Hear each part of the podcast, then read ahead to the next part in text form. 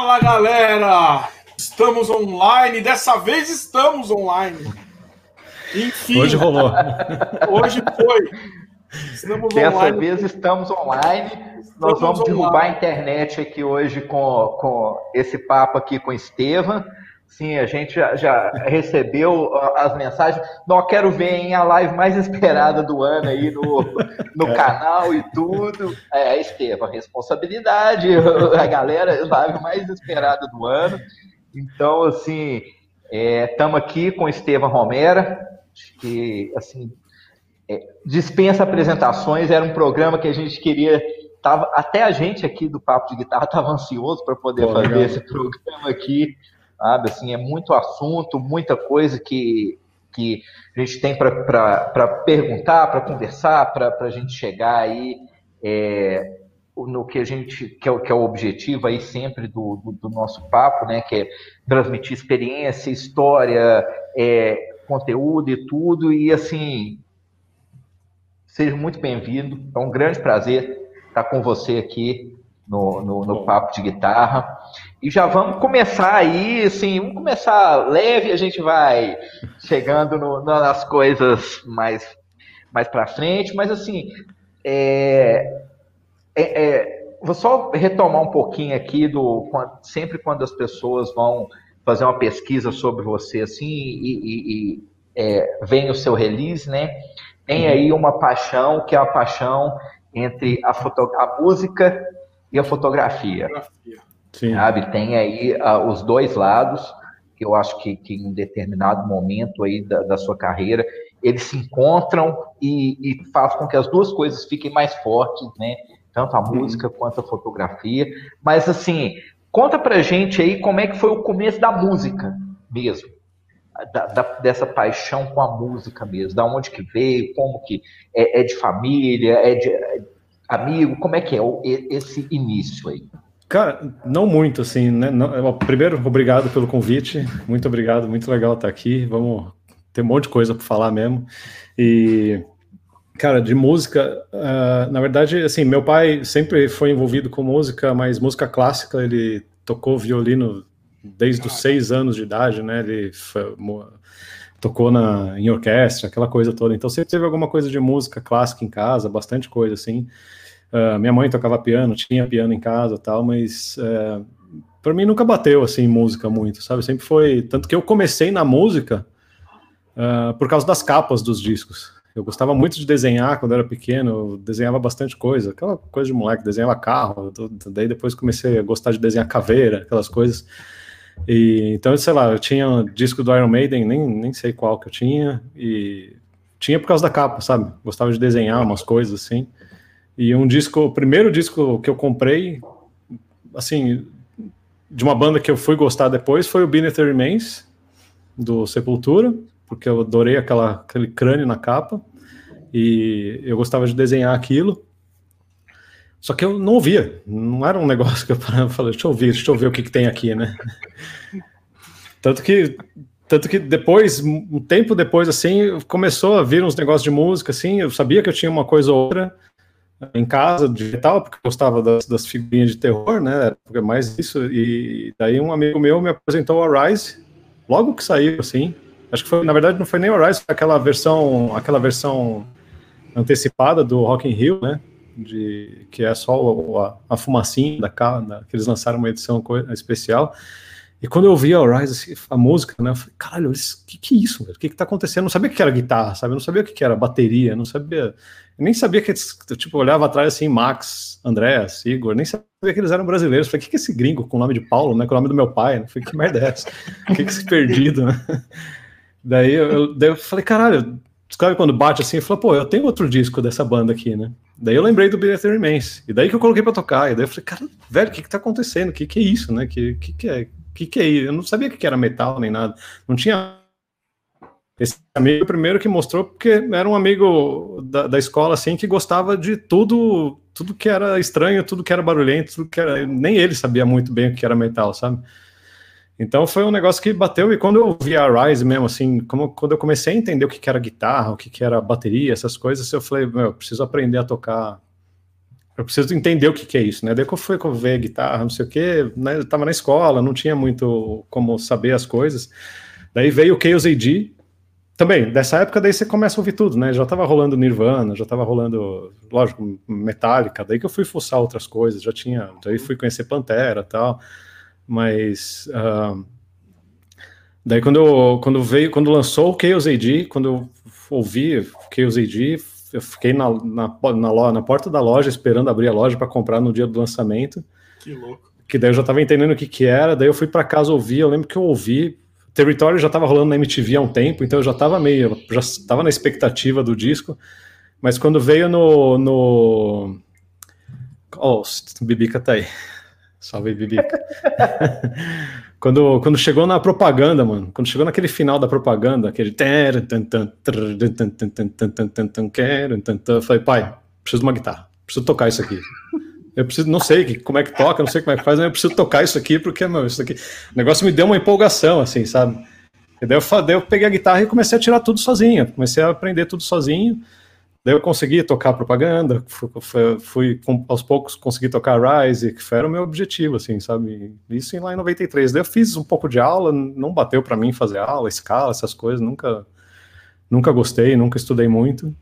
E daí foi isso, cara. Daí na, em 94 a gente fez a primeira banda na escola e começou a tirar uns covers, entender o que que era, sabe? Esse tipo de coisa.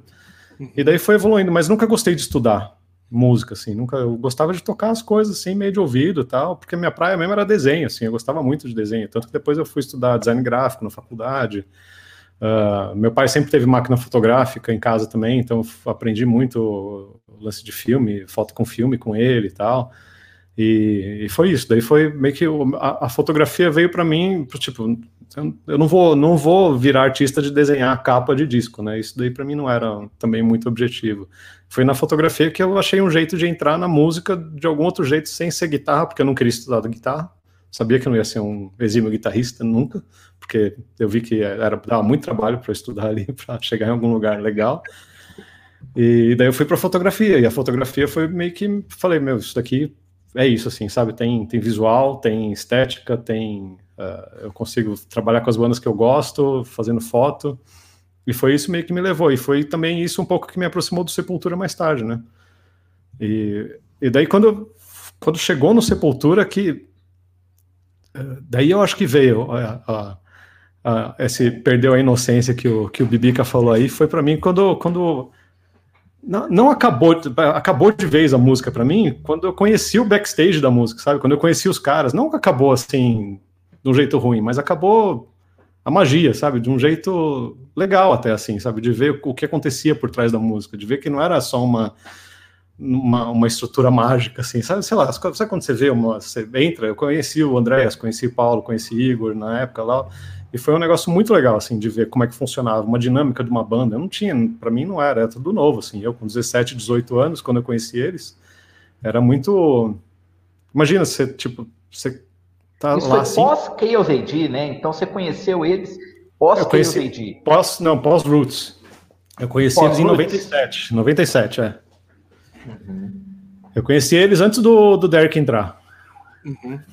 Foi bem, foi bem depois da saída do Max, bem na transição, assim, eles estavam compondo Against e tal, então foi bem num, numa época perdida deles ali, que não tinha, uh, não tinha muito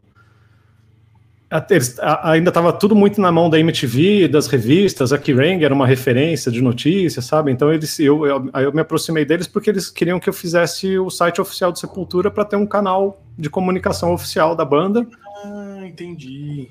Porque tinha, tinha muito boato rolando, tinha muita coisa rolando, assim, eu já trabalhava com internet nessa época, eles falaram, meu, você não quer fazer um site oficial de Sepultura pra gente ter um canal oficial da banda, para falar as coisas oficiais da banda, para ter um canal oficial? Já, Machine Head era uma das primeiras bandas que teve site oficial nesse formato e tal. Caralho, e 97 daí... isso, a internet era mato nessa época ainda, né? Era, era. Eu Já comecei a fuçar a internet na escola em 94, cara, programação é, HTML e tal. HTML, né? É, porque daí que eu fui, pô, isso aqui é legal, sabe? Dá para colocar fotografia, tem internet, dá para fazer um negócio. E daí a gente foi se aproximando e eu comecei a fazer o site do Sepultura em 98, logo que o Derek entrou. E daí eu toquei o site oficial, e daí dava para colocar fotografia, né? Dava para colocar, aplicar um monte de coisa que eu gostava lá na época, já dava para entrar no site. Daí eles começaram a me levar em turnê para tirar foto de, de, de backstage, de show e tudo mais. Isso tudo no filme ainda, né? tenho caixas e caixas de sapato de negativo daquela época aqui em casa. Daí acho que em 99 eu comprei minha primeira digital, só para poder alimentar o site do Sepultura. Então, cara, então, sei lá, quando foi 98, eu tinha 19 para 20 anos, estava trabalhando com a banda que me formou para a vida, né? Basicamente, musicalmente tudo, esteticamente também, tudo. E foi isso. Foi assim que eu entrei na música. Caraca, velho. Mas assim, como é que foi, assim, porque é, é muito, muito interessante que você, você pega aí, é, foi o Sepultura que, que fez você querer tocar guitarra, né? Igual o, o, o Bibica falou que você perde a inocência com, é. com Sepultura. Mas como é que foi, assim, para você depois estar tá trabalhando com essa banda que te fez querer entrar na música? Sabe, tá junto ali, é, como é que foi essa experiência? Cara, eu, eu entre idas e vindas lá no Sepultura, eu, eu, eu saí oficialmente em, agora em julho do ano passado. Então foram 22 anos, assim, meio que trabalhando, indo e vindo. Eu fiquei uma época fora, a época de construção do Family Mob, eu fiquei afastado do Sepultura também. Teve umas, umas uns períodos assim, mas uh, esse período todo foram 22 anos. E em 22 anos eu nunca consegui ver o Sepultura como trabalho. Eu nunca consegui ver um negócio como. como uh, talvez como uma profissão, sim, porque a profissão, o trabalho que eu fazia com o Sepultura, eu acabei fazendo com outras bandas, né? E até hoje eu faço com outras bandas também. Mas eu nunca vi. O trabalho com Sepultura nunca foi tipo, eu nunca consegui ver o Paulo e o Andréas, que eram os caras mais próximos de mim, assim, e o Derek também, lógico, mas eu nunca vi ele, consegui ver eles como meus chefes, eu nunca consegui ver eles como, sabe, tipo, eu idolatro esses caras até hoje. Então, sempre foi um negócio muito estranho para mim, assim, sabe, e até não profissional em vários momentos, porque em, em vários momentos eu tava, cara, eu perdi a conta de quantas vezes eu, eu chorei no palco, sabe, de, de não acreditar que eu tava lá, sabe? De estar tá vendo um show de, sabe, em 2006, de ver, assistir o Igor tocando Territory do lado da bateria, sabe? Umas coisas assim de. Eu nunca. Eu fica, sei lá, tava no meio do trabalho, no meio do show, Territory era uma das últimas músicas. Eu lembro desses momentos assim, claro para mim. De lembrar assim, caralho, mano, em 93 você tava, tipo, gravando o clipe de Território da MTV para passar uma fita cassete para ir ouvindo essa fita cassete repetidamente no caminho a pé para a escola sabe? E hoje você está aqui vendo o cara tocar bateria, essa mesma, essa mesma introdução na sua frente, assim, sabe? Então, para mim, até, até hoje, assim, é um negócio bizarro. Quando eu voltei a trabalhar com eles uh, fixo, assim, em 2017, antes de, de, depois dessa, desse período, assim, fora do, do, por causa do estúdio, também foi a mesma coisa, assim, eu fui fazer uma, umas fotos no, num show deles na áudio aqui em São Paulo, e foi um negócio meio estranho, assim, sabe? Parecia que eu estava em 98 de novo, sabe? Nunca foi um eu nunca consegui ver o, o, lance com Sepultura como trabalho, então não sei, é meio. Em, em, vários momentos isso foi muito ruim, porque nunca foi. Em alguns momentos eu sei que foi um lance até não profissional, em alguns momentos, porque quem estava lá era o Estevam, de 16 anos, é, viajando e pagando pau para aquilo tudo, assim, sabe, feliz de estar tá lá. Em outros uhum. momentos era, era eu profissional mesmo, trabalhando e tudo mais, mas era nunca consegui ver desse jeito, assim, formal. Mas foi até hoje, para mim, é um, é um negócio estranho, positivo, mas estranho, sabe? Ser amigo deles, ser amigo desses caras, ser, ser ter uma relação com eles. É legal, é, mas é diferente. Com Sepultura é diferente porque tem aquele carinho, assim, e eu nunca quis desmanchar isso também, né? Essa magia que eles têm na minha formação isso, também. Eu acho, é, é, é, isso que eu ia te perguntar. A magia ainda continuou, né? Sim, Você sim, não sim. foi simplesmente do, do Estevam que é o cara que começou a música ali a partir do, deles, né? Pro, pro cara que virou um funcionário, vamos dizer, Sim, né? Exato. Uma pessoa da equipe que simplesmente trabalha com eles e ali acaba a magia. Mas o, o cara que ainda continuou com, com esse fascínio, né? Que, que, que teve lá do, daquele primeiro momento e que ainda isso ainda ativava no seu o Estevam de 16 anos, né? Sim, que, sim. É. Sabe? Isso, isso é muito. Isso é difícil, porque geralmente as relações elas, é, quando você passa assim, as pessoas acabam perdendo um pouco a magia e tudo, e, uhum. e, e você continuar com isso é, é muito legal, sabe? Sim. Assim, e, e, e, igual você falou aí, eu ainda não acredito, né, que eu sou amigo do, dos caras, né?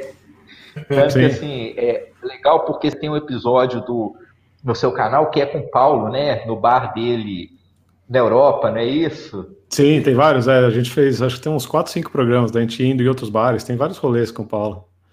Pois é, e assim, parece que vocês são, assim, a gente vendo assim, são, são amigos mesmo, tipo, Sim. dando rolê, e tipo, e batendo papo e tudo, e aí você contando isso, e fala assim, pô, bicho, que, que, que massa, o cara, assim, entra no esquema, assim, é, tem uma proximidade com os caras, mas a magia ainda continua, sabe? Sim, sim. Do, do, do, trabalho e tudo. É... É, teve, então, tiver, assim, nesses anos assim tiveram vários momentos assim que eles até quiseram dar mais responsabilidade para mim em, algum, em, alguns algumas áreas assim de trabalho e inconscientemente eu acho que eu negava assim sabe para não para não ter assim, para não para não, não, entrar nessa área muito profissional entendeu para não ser essas coisas assim então eu, eu, sei que eu, em vários momentos eu boicotei meu próprio trabalho ali para não para não, não, não virar um totalmente profissional a relação ali dentro, sabe? Uhum. E foi meio que foi, também foi um pouco foi, várias várias coisas aconteceram ano passado, né? E, e, daí eu acabei saindo também um pouco por causa disso, assim, sabe? De antes da antes de, de ter uma relação profissional assim que pudesse ser estragada, eu preferi preferi sair preferi ficar de fora e continuar como amigo, como, como próximos dos caras, como eu sempre fui, sempre, sempre quero ser, do que virar um negócio, uma relação estritamente profissional que pudesse, sei lá, desgastar mais para frente. Entendi, entendi. E aí o Desalmado vem, a sua banda, né, o Desalmado, vem no meio do Sim. caminho, então, da sua, da sua história com Sepultura aí, né? Sim, veio em 2004, eu entrei na banda em 2004, a banda já existia há dois meses. eu, eles fizeram um show, o guitarrista saiu, a gente já se conhecia e eles me chamaram para entrar na banda. E, e foi é isso, foi muito mais uma, uma, um rolê de amigos com desculpa pra, com música de desculpa para estar tá junto e para fazer um rolê, né? E é assim até hoje, na verdade. A música é só uma desculpa para gente, a gente ter um, um rolê nosso para poder fazer as viagens, fazer as coisas e para poder falar tudo que a gente quer falar também, né?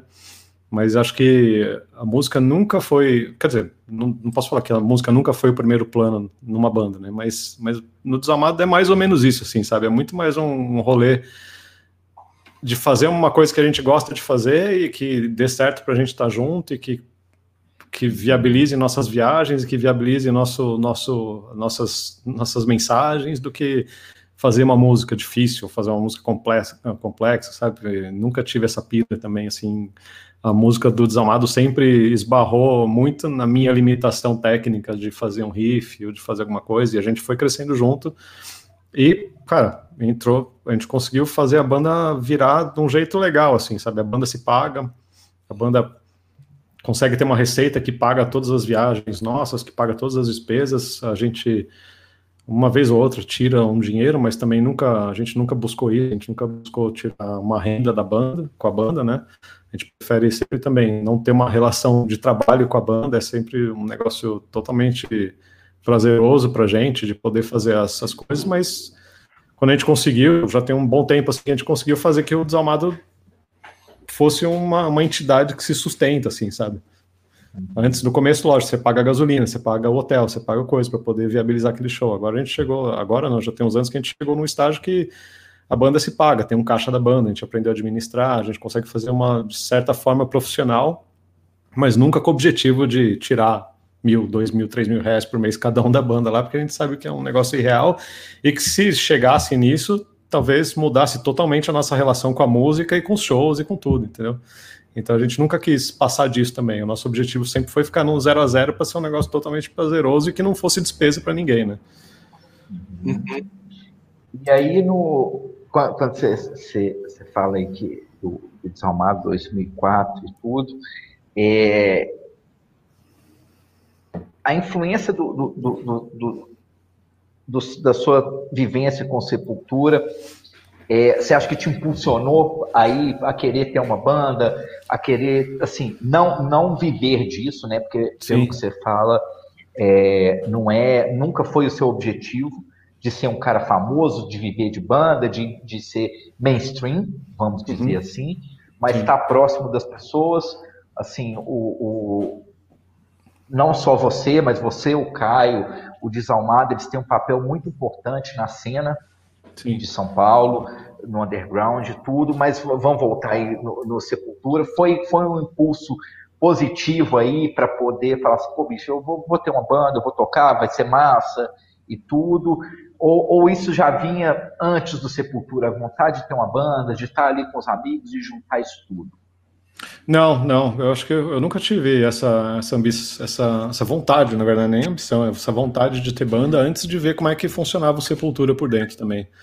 E tendo, tendo acesso ao Sepultura, ao, ao funcionamento todo do Sepultura, daí, daí que veio para mim, assim, uh, como funcionava uma banda, né, por dentro, como, como empresa também, uh, todo o fluxo de trabalho que tem de uma banda grande, né? O Sepultura sempre foi uma banda de porte bem maior do que tudo que a gente conhece aqui, né, no Brasil, de estrutura de show e tudo mais.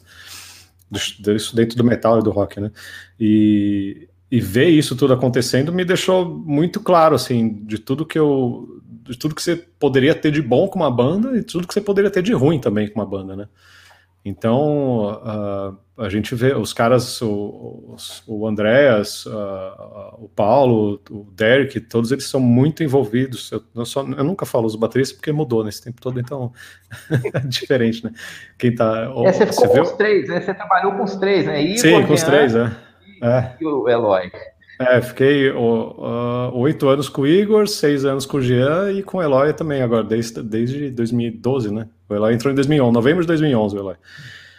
E... Então você vê tudo que acontece, você vê tudo de, de ruim que acontece também, né? Então, quando, eu, quando a gente começou a ter banda assim, a gente queria fazer a bagunça, tomar cerveja, fazer os shows e tudo mais, ter os rolês. E quando começou a ficar sério, a gente ficou bem claro para mim, assim, tudo que. Até onde você tinha que ir para ter um tanto de responsabilidade, tanto com a banda, tanto com o público, quanto com uh, equipe, qualquer, qualquer coisa assim. E, eu tive, eu tive empresa, eu tenho na né, empresa, fui estúdio, mas eu tive uma agência por muito tempo, uma agência de design gráfico. Uhum. E Bibi com seus comentários. E, o, e, e daí você sabe muito bem o que, que é ter funcionário nas costas, o que, que é ter. Eu tive 15 funcionários uma época na agência, assim, a gente foi uma empresa relativamente grande, assim, para uma agência pequena, né? E ter funcionário nas costas, ter responsabilidade de pagar salário e tal. Então você sabe quando, quando muda, né? Quando você dá um passo a mais, quando você tem que pagar cachê de, de hold, quando você tem que pagar cachê de não sei o quê. Daí você já está sustentando, não é, não é, você mais só que está no rolê, você está sustentando famílias nas suas costas e tudo mais. Então, e o Sepultura é uma, uma empresa grande, né? O Sepultura envolve mais gente, não é só a banda, tem mais uns 11 caras ali, ali atrás que tem família, que tem tudo mais, e que se desmarca um show, você, você tem uma responsabilidade indireta, né, com essas famílias, né. E, e, quando você cresce uma banda, você acaba chegando num nível maior, assim, então eu, eu acho que daí que começa a virar estresse, começa a virar canseira, começa a perder noite dormindo, quem, sabe, então, eu, eu, nunca quis que a banda chegasse nisso, né? Lógico, a gente quer que a banda cresça e tal, mas você vai podando umas coisas para ela não, não passar a ser um desprazer, né? E, e, lógico, ter acesso ao Sepultura me deu todas essas margens, assim, sabe? De onde. O que, que dá para fazer, o que, que não dá, o que, que é possível, o que, que depende de contato, o que, que depende de, de amigo, o que depende de vontade, o que depende de talento também, né? Não basta você querer só, né? É uma combinação de coisas. Você acabou tendo uma aula, então, de banda antes até de estar tá Totalmente. Totalmente. É, é. Só talento não te faz chegar lá em cima, só competência não te faz chegar lá em cima. É uma combinação de coisas, né? Então, no, no desamado a gente tem competência para muita coisa. Não sei se a gente tem muito talento, mas a gente tem competência para um monte de coisa. Eu sou bem organizado, eu sei fazer uma planilha linda, maravilhosa, bem mais legal do que meus riffs. Não, foi engraçado que assim, é, vou no programa de guitarra para falar que eu não sei tocar guitarra, né?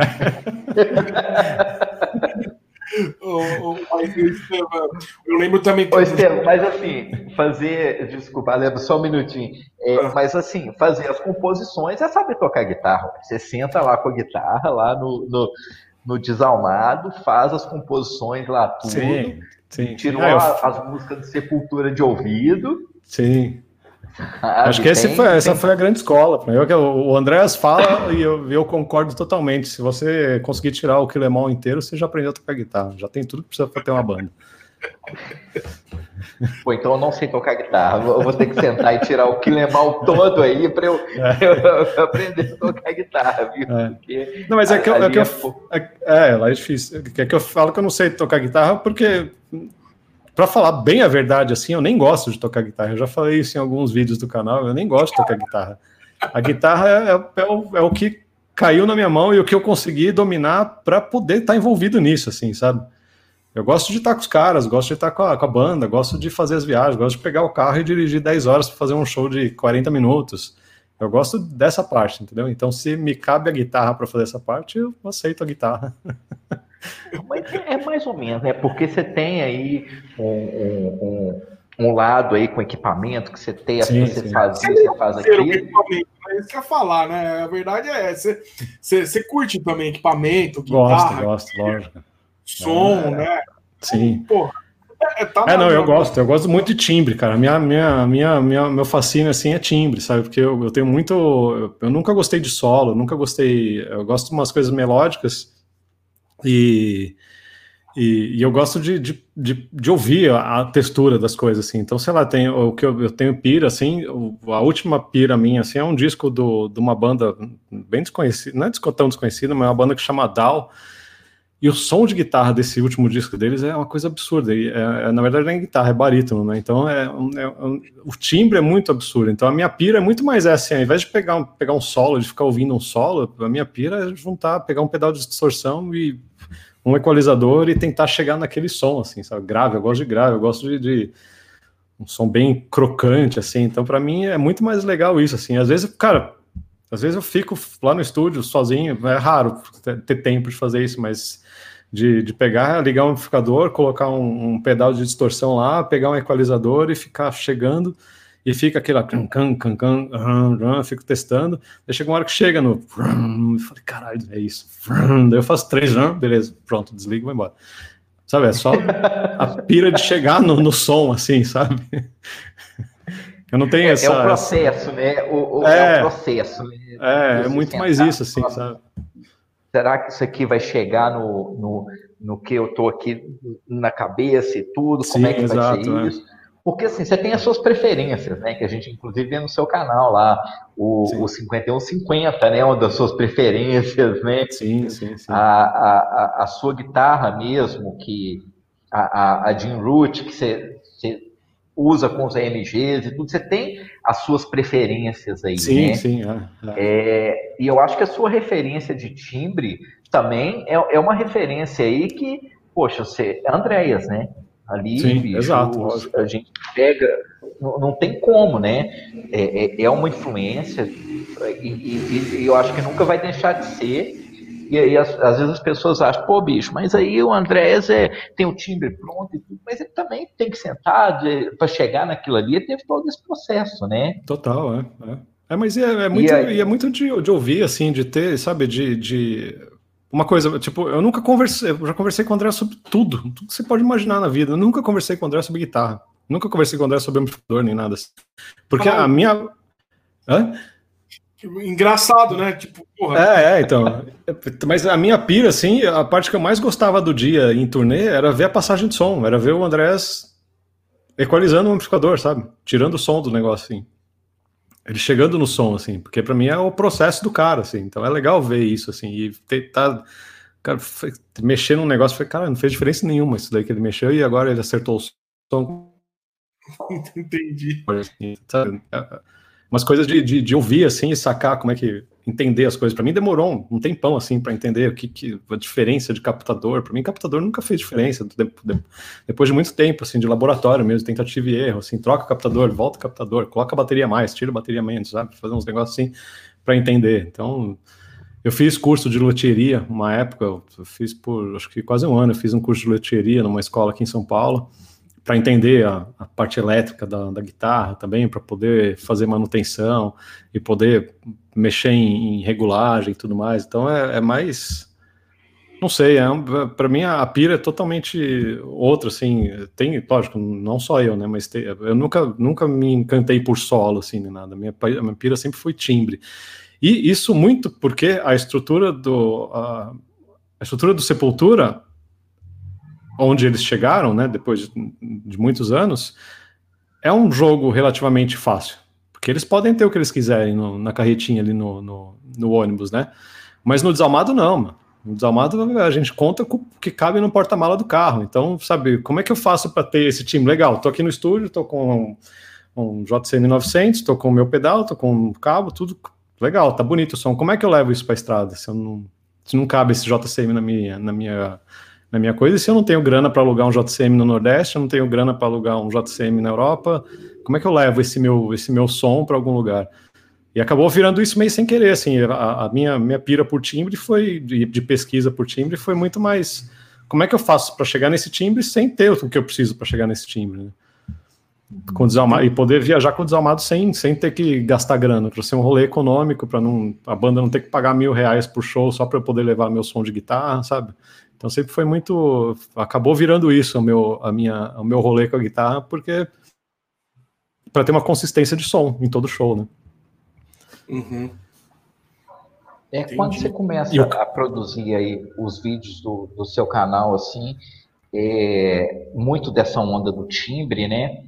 Você estava usando, acho que na época, um 005 da Moer, e você Sim. fez e, e hoje você está usando é o Darta, não é isso? Isso, é. O 51. 5501. 5501. Eu sempre confundo essas merdas. É, porque tá número invertido, é difícil falar. É. Mas assim, é, o, aí é, é, é, uma pergunta assim, de, de, de músico mesmo, de estrada. Os Moer não aguentam estrada, né? Não, cara. Por isso que eu fui. É, eu gostei muito do som do Moore. Eu uso ele até hoje, assim, em ensaio. Hoje eu tava, a gente estava ensaiando, eu tava, tava usando o Moore, depois de muito tempo. E eu curto muito o som do Moore, mas é, já tô no terceiro Moore. Sei lá, eu tô no terceiro Moore contando que esse ano não teve show, né? Porque o ano que teve show, eu tive dois Moore em um ano. Ele não, não é muito resistente, assim. Ele esquenta pra caralho. Ele não é um equipamento, sei lá, acho que é um equipamento para usar mais em estúdio e tal, ou pedal, quem tem pedalboard deixa ele quietinho no pedalboard. Com, o meu rolê não é esse, assim, porque a gente não tem não tem espaço para ter para ter pedalboard também. Então eu levo tudo tudo, na, tudo solto e eu monto meu set na hora, assim, dependendo do, do, que tem de amplificador disponível. Então eu levo um tube screamer comigo para se precisar, eu levo umas coisas e eu monto meu, a minha, a minha cadeia, eu monto ali na hora para de acordo com o que precisa, né? Então é meio. eu tirei um, desculpa aqui, eu tirei uns prints. É, é mas o que você leva, né? Assim, é. Né? Esse daí é o básico, é, é muita pouca coisa. A minha, a minha mão tá cobrindo o Darta ali, mas é o Darta, o, o, o afinador, e é, o Dart afinador, aí não tá o Tube Screamer, né? Mas eu uhum. levo o Dart afinador, um Tube Screamer, que dependendo do que tiver na casa eu nem uso o Dart. Se tiver um JCM 900, eu gosto muito do Tube Screamer com o JCM 900. Uh, eu gosto muito do JCM 900 com o Tube Screamer na frente, para mim é o, o, quase o som ideal. Se tiver um 5150, eu não uso nem afinador, eu ligo o cabo direto no 5150. se tiver um, se tiver um, um um rectifier, alguma coisa que eu não gosto muito, e eu uso o data no, no, no return ali para poder ter um som um pouquinho mais, mais legal, assim, do que eu gosto. Legal para mim, né? É, você falou uma coisa aí que, que inclusive, eu, eu antes é, de chegar no estúdio, porque você falou do estúdio aí também. Sim. É, mas aí você falou uma coisa aí do que, que, a gente, que a gente recebeu lá no Instagram do do Mesa e da família do 6505, da, do, da Piven, né? E aí você acabou de falar aí que não, não, não é tão fã aí do, dos Mesa Bug. E tem uma pergunta Sim. exatamente assim. Por que a família Piven a família Mesa Bug? Putz, Mas aí eu acho que é muito. Pior que eu gosto pra caramba do, do som do, do mês, assim, do Rectifier. Eu, eu tive um Triple Rectifier por muito tempo. É legal de tocar nele, assim, é legal o grave dele, assim, é legal de ouvir o grave dele, mas, cara, em conjunto com a banda, para mim nunca funcionou. Eu já levei o, o meu mês, eu fiz vários shows com o meu mês, assim, mas quando eu ligava na, no palco, assim, nunca combinou, assim, eu não sei, acho que, não sei, é, também tem muito a ver com, com o, o tipo de, de riff que você toca, né, o tipo de composição que você tem.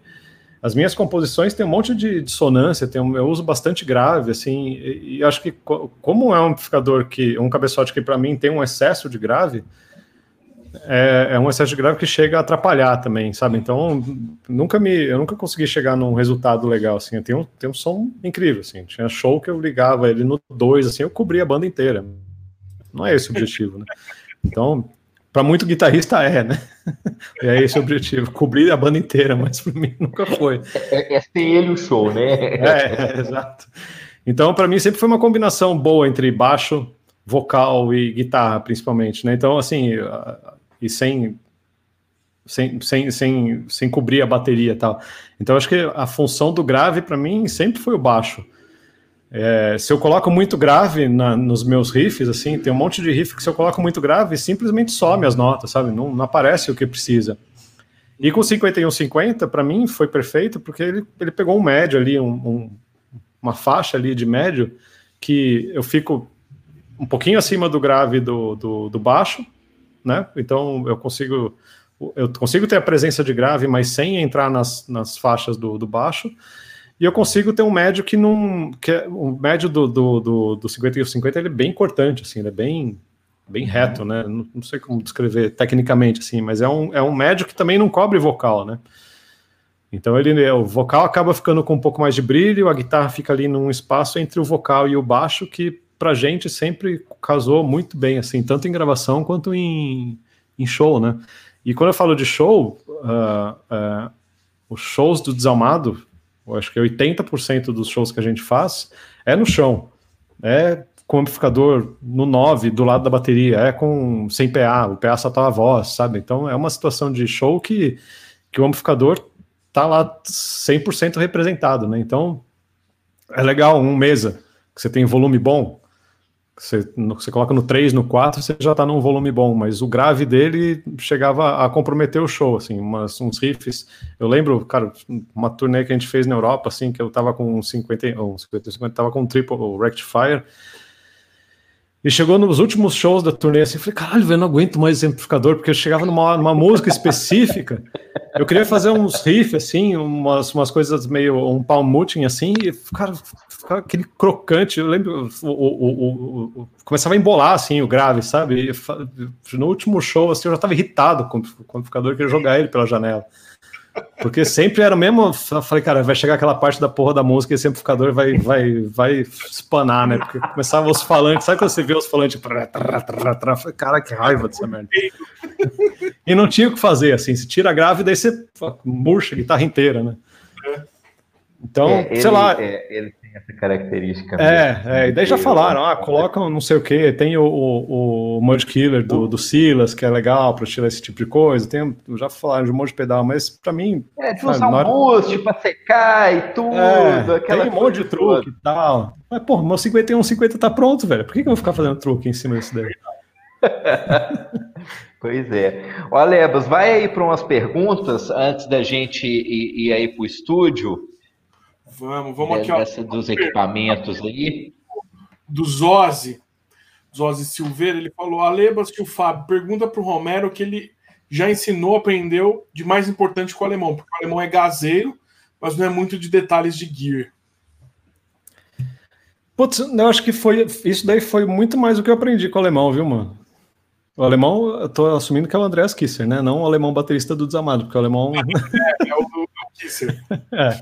Tá, porque o, o, o, alemão é muito isso também, cara. Ele, é, eu acho que se você entrar em detalhe, com alemão, em detalhe técnico de equipamento com o alemão, ele não, não rende muito, assim, porque ele não é muito disso também, né? Ele não, é, ele não é muito de equipamento, ele é de som.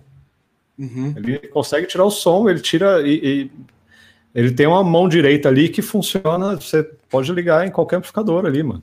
A mão direita do cara é que vai fazer o som da, da, da, da guitarra dele ali, né? Então, e, e, é muito de ouvido, né? Muito de ouvir, equalizar e chegar num som. Então, cara, ele já, já viu o alemão tocar com todos os amplificadores possíveis da, da face da terra e sai sempre o mesmo som. É sempre o mesmo, mesmo sempre você ouve de olho fechado e fala, é o, é o alemão que tá tocando. Sabe, é, é, muito diferente. E você pega, e daí e também já peguei, já fez, já peguei o, já peguei, ele tinha um Strategy 500 da, uhum. da mesa, que ele usou por muito tempo no QZD, no Roots. E é, era um Strategy 500 com um Tri-Axis, né? Cara, incrível esse som. Eu falei, ah, teve um disco que o Teve um disco do, do Desalmado que eu falei, ô Alemão, empresta esse, esse teu hack aí para eu gravar o disco lá. Porque eu falei, ah, vou passar a rasteira aqui em todo mundo e vou gravar com o equipamento do Alemão, né? Cheguei lá, liguei no estúdio, cara, parecia que eu tava ligando um. um, um qual é aquele lá que tinha nos anos 90? Um Oliver. Oliver. É. Falei, velho, não adianta, não é só equipamento, cara. Tem muita mão ali, muita Lógico, o som é incrível do, do, do amplificador, mas no, você chega para tocar, não, não sai o som que você ouve do cara tocando, né? Então é, é uma combinação de coisas, é o ouvido dele para tirar o som. É, por mais que você pegue o preset que, que o Bibica salvou lá no Triaxis e toque ligue uma Jackson exatamente igual, com tudo igual, não, não é o mesmo som, cara. Não, não adianta. Caralho, legal. E tem uma outra pergunta aqui do Rogério Contim que é onde você aprendeu tanto de aparelhagem, cabeçotes e pedais. Cara, isso é meio, meio fuçando mesmo, cara. Eu acho que não tem laboratório melhor do que pegar emprestado ou uh, comprar, se você puder. Eu já comprei vários amplificadores, vendi depois. Já teve amplificador que eu comprei e vendi em um mês, já teve amplificador que eu comprei e, e tá lá até hoje sem vender. Mas é ouvir, referência de ouvido é a melhor coisa que tem, cara. Então, é, sabe, ligar pedal junto de pedal, ligar, fazer combinação que falam que é errada e você sacar se está errada mesmo ou não. É uhum. É muito, é muita tentativa e erro, assim, né? Dojão Charger RT Strategy 500, esse mesmo. o Bibica comentou aí. Esse Strategy, esse Strategy 500, nossa, é maravilhoso. Tá recuperado, Bibica, o, foi pro, foi pro, um, pro Júnior, um amigo nosso, o cara chavou, desmontou ele inteiro e montou de volta, tá zeradinho, tá lá. Inteiro é, o Stanley até falou com a gente que isso daí é, é que, que, ele lembra disso dos primeiros shows que o Stanley fez com Sepultura, assim, que, que era isso, que era o, o, o Strategy 500, o Triaxis, e a, as caixas mesa book é. pesavam uma tonelada, né? Que o Andrés usava, e o som Costela dele... marrom. Hã? Aí o Bibi está pedindo aqui para você contar da história do cara que queimou o sistema do Andréas. Quem que foi? Eu não sei. Eu não, não sei. Logo depois ah, que saiu. Conta a história que é, eu não, eu não, não, eu não lembro quem que foi que queimou, não. Mas já está recuperado. é, aí tem uma, uma pergunta aqui do Kelvin a hora que a gente estava falando, né, do, dos amplificadores e tal, ele falou se for meteoro, mas eu vou emendar uma pergunta aqui nessa se for meteoro, que você também pegou um cabeçote Randall seu, arrancou tudo que é madeira e você leva ele. Você tem levado ele também? Tem usado ainda ele? Como eu... que você como que você pega porque você ou você leva só esse powerzinho e os pedais, né? Ou então Isso, é. você leva esse Randall. Como é que você escolhe? Como é que, é que você toca essa parada? Então, esse daí também, o, o Randall foi meio também, assim, eu, eu, eu peguei esse Randall numa, numa turnê lá na Europa também, eu até gostei do som dele para como potência. Eu usei ele sem, eu usei ele inteiro na, na turnê, usei o pré dele, a potência dele durante a turnê, era ok assim, é uma, um power de 120 watts que eu achei legal, assim, na turnê funcionou para o que a gente estava fazendo. E quando chegou no Brasil, eu comecei a testar com ele. Daí eu coloquei um Tube Screamer, comecei a usar só o power dele, que é legal. Para um power transistorizado, foi um, foi um, é um power bem, bem, bem legal, assim, que eu gostei. Só que era um trambolho, né? Era um cabeçote inteiro, assim. E para a gente não funcionava como cabeçote. Falei, ah, vou procurar outra alternativa Mas antes disso, deixa eu abrir aqui e ver o que, que tem aqui dentro, né? Para ver o que, que era a, a, caixa. Porque eu falei, se é transistorizado, não deve ter muita coisa lá dentro, né? E a caixa do Randall é fechada, né? Uhum. Quem, quem já viu assim, uhum. assim, não tem nenhuma, não tem, não tem é, uns, uns respirozinhos para você olhar nem dentro. Eu peguei e comecei a desmontar o cabeçote. E daí, quando eu desmontei o cabeçote, só tem basicamente a placa, né? A placa. Só é, o chassi, né? Só aquela parte é, do chassi, assim, né? É, daí tem um, um transformador de um lado e um transformador do outro um transformador de entrada e um de saída, os knob, e é isso. Eu falei, porra, isso daqui cabe na minha mala, isso daqui é diferente, né?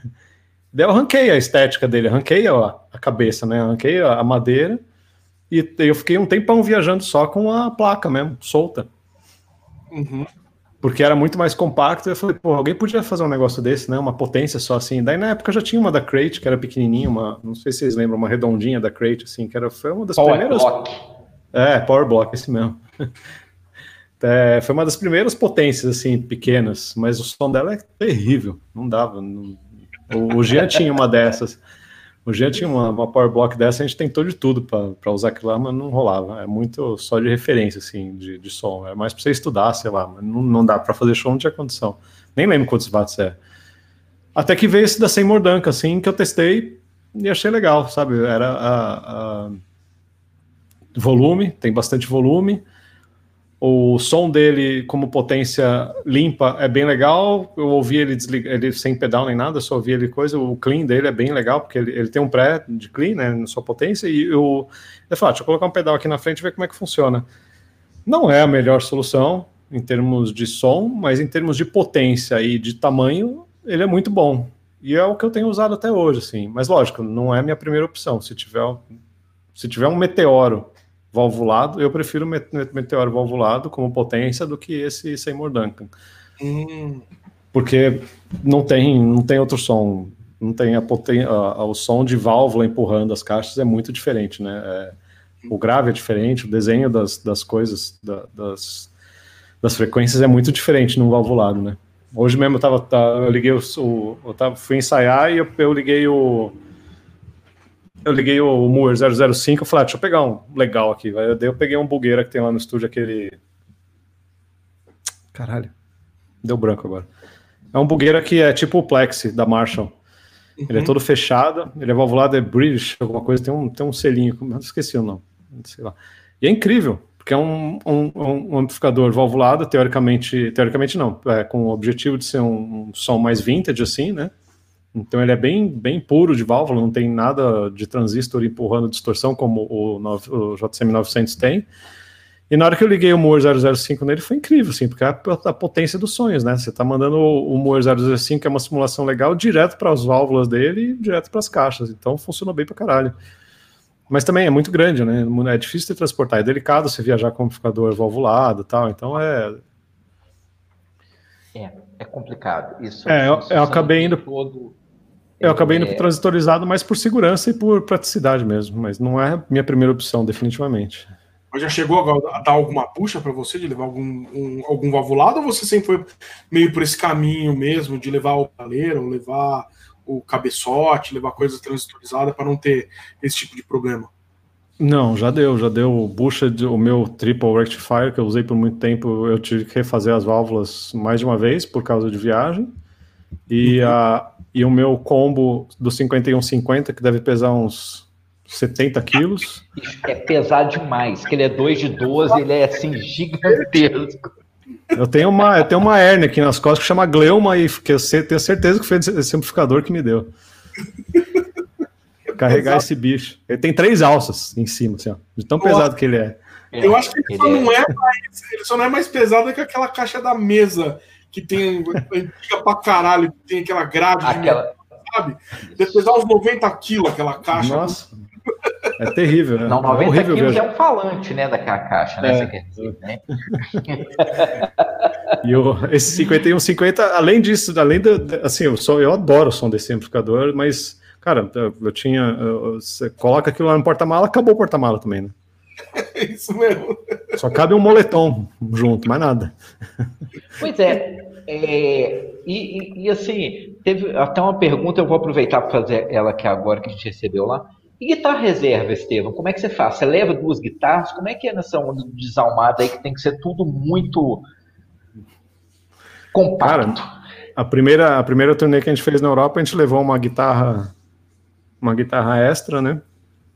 É, os, uh, eu usei em um show, estourou uma corda, usei em um show. Mas também, daí vem, uh, com o tempo, veio, cara, fica bem mais caro. Bem mais caro não, mas é um, é um trabalho a mais para a gente levar uma guitarra a mais, né? Acaba, estraga um pouco a logística. Então, quando dá, eu levo uma segunda guitarra, mas na, na real, assim, quando a gente vai fazer, sei lá, turnê no Nordeste, não tem como despachar duas guitarras, já, já meio que já negativa a conta da banda, né? Então, é, eu aprendi a tocar mais leve, para economizar corda, aprendi a, a, a sabe, com, com, o tempo você vai pegando as manhas de umas coisas, assim, né? No, hoje mesmo eu tava tocando e eu tava reparando umas coisas, assim, tem um, tem um ponto ali que você consegue usar um pouco mais de punho usar um pouco menos de braço para poupar a corda.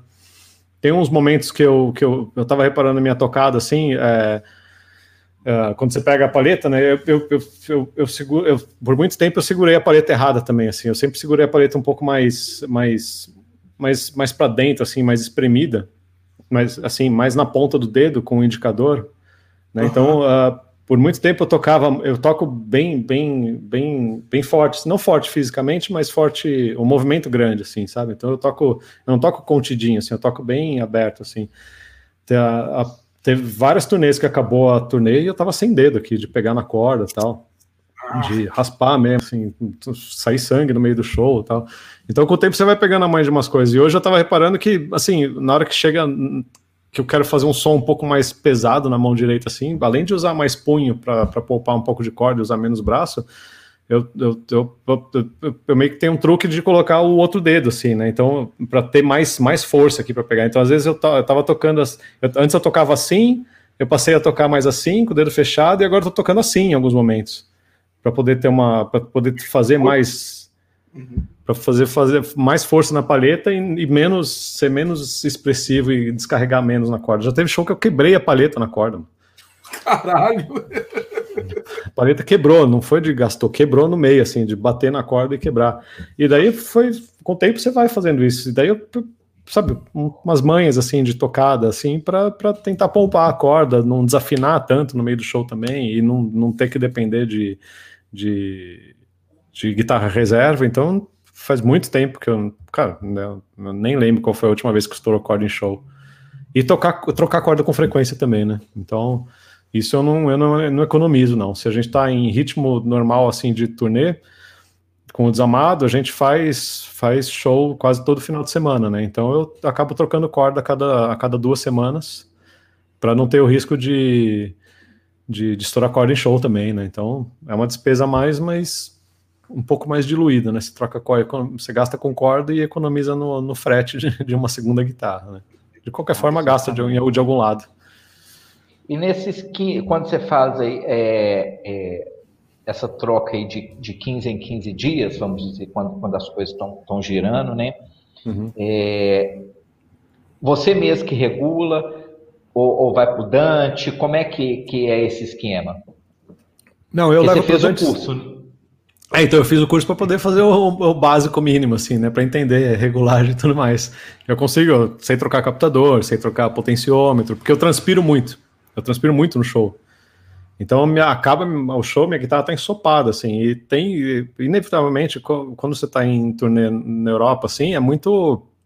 Cara, acaba o show, tranca a guitarra, põe no carro e vambora, que é sete horas até a próxima cidade, né? Às vezes não dorme, às vezes pega a estrada logo depois do show e, e vai dirigindo e a guitarra fechada lá, você seca o máximo que dá, mas chega no outro show já tá tudo oxidado, né? Então as, as peças estragam muito rápido, assim, a minha a minha primeira peça que estraga, que estraga é o primeiro o primeiro como é que é o nome? O primeiro carrinho ali do, do da ponte, aqueles dois parafusos de, de, regulagem de altura, é os primeiros que vão pro saco, viram, viram uma, uma coisa só, assim, de oxidação, sabe? Uma peça só. Então, eu viajo até com, com um parafuso de reserva, assim, porque eu sei 15 dias de turnê, eu tenho que trocar aquilo ali tudo. Então, eu que faço. E daí, normalmente, quando eu, eu, eu levo pro Dante, antes de ir pra turnê, para ir com a guitarra zerada, Uh, troca alguma peça ou outra, faz um, deixa o braço inteiro também, porque tem isso, né? Um transporte de carro ali na, na viagem acaba entortando o, o, braço, empena uma coisa. E quando eu volto também de turnê, eu levo para ele para dar uma, uma recauchutada nela e voltar ao normal, porque já teve, já teve turnê que a guitarra voltou estragada. Desgraceira. E, é, pois é, leva, mas assim... Você leva a Fender? Você leva geralmente a Fender? A, a Fender, é, é. Eu gosto muito dela porque porque ela, ela, ela é muito resistente, ela não desafia no show, tudo sempre muito bom. As peças dela são relativamente fáceis de, de achar. Você, a, a, a, ponte dela, se precisar de último caso, você pega uma, uma machina qualquer lá e põe no lugar, você consegue fazer o show. E, e é isso, assim, para mim sempre funcionou muito bem a Fender. Né? Eu já viajei com outras, eu já viajei, fiz uma turnê com a Explorer, foi a pior coisa que eu fiz na vida, porque Explorer, o case da Explorer é tipo uma mesa, né, de jantar. É absurdo viajar com aquilo. Que foi a Explorer que você fez o vídeo lá no, no Rafael, né? É, no Music Color, é, eu refiz ela. Ela tava cheia de adesivo, com anos e anos de, de coleção de adesivo na guitarra. Eu falei, veio lá, ela ficou novinha, tá aqui. Só que tá com a. Soltou o nut dela, tá, ela tá aqui meio parada até o, até eu colar o nut. Mas tá, essa guitarra ficou maravilhosa. É a guitarra que fica aqui em casa, eu sempre que dá, eu, eu, eu quando é show em São Paulo, assim, eu faço show com ela. Eu gosto muito uhum. de tocar com ela. A posição dela é muito confortável. Eu, eu, fiz essa turnê muito mais pela posição de tocar nela, assim, porque ela fica um pouquinho deslocada, assim, né? A, a, Fender você toca um pouquinho assim, mais para mais trás, e a Explorer você toca aqui, é uma posição tipo, é a posição que você toca no sofá, sabe? É bem encaixa assim, tem apoio pro cotovelo, parece que você tá num carro de luxo, assim, sabe que você senta assim, tem apoio pro braço. É. E, a Explorer para mim é isso. É, as pessoas às vezes não, tipo assim, não, mas Fender, Fender. Bicho, mas aqui, você viajar, fazer uma turnê na Europa, você, tipo assim, com o tempo contado para fazer, tá de um lugar para outro e tudo, e tal, cansado. Bicho, não tem guitarra mais confortável para você fazer esse rolê. Sim. Você vai, bicho, você viaja, faz um, um esquema de, de, uma turnê grande na Europa com uma Les Paul, no final você ganhou uma hérnia, né? É, acaba o show, acaba a turnê, você tá morto, de tanto você tá corcunda, né? Sabe? Então, assim, é, você mostra aí no, nos seus vídeos aí e, e na sua fala também que você tem que, beleza, o timbre é legal, o timbre é foda. Sim. Beleza, igual assim, pô, você vai gravar o disco, você tem lá é, tudo à disposição e tudo, poxa, eu vou usar o que, o que eu uso, né? Tipo, o que, onde eu encontrei o meu timbre, mas às vezes na estrada a gente tem que reduzir isso mesmo e, e ir para a praticidade, né? Sim. É. E, e, tem aquela coisa, pô, bicho, é...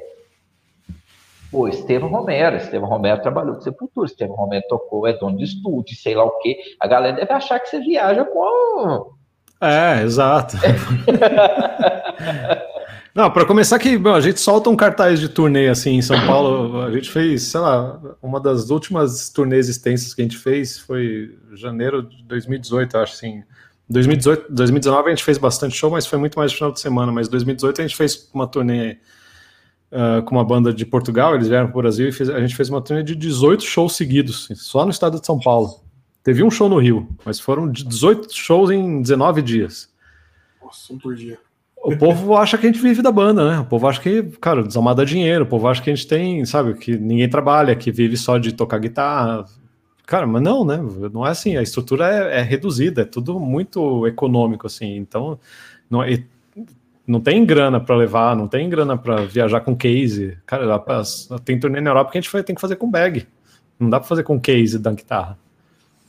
Então você tem que ter uma guitarra confiável, tem que ter uma guitarra que não empene com qualquer encostadinha, tal, aquela coisa. Teve, já teve, cara, teve, teve show na Europa, eu lembro de um show, foi um show que eu tava com a Explorer.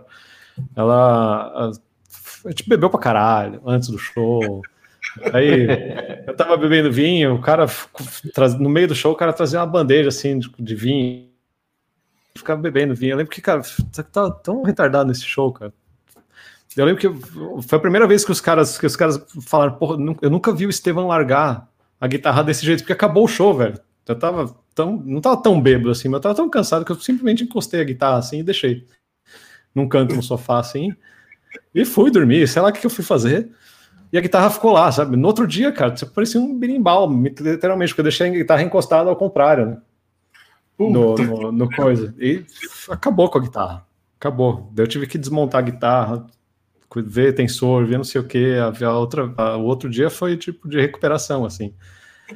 Então, a tanto tem uma, e a guitarra. A ressaca e a guitarra. Né? Foi tudo. Então não tem hold, não tem coisa, porque cara, se você é rockstar, você entrega a guitarra pro hold e pronto, né? Vai fazer, vai continuar bêbado, vai continuar bebendo e pronto, né? A gente não. tem as consequências, e quem sofreu a consequência foi a Explorer dessa vez.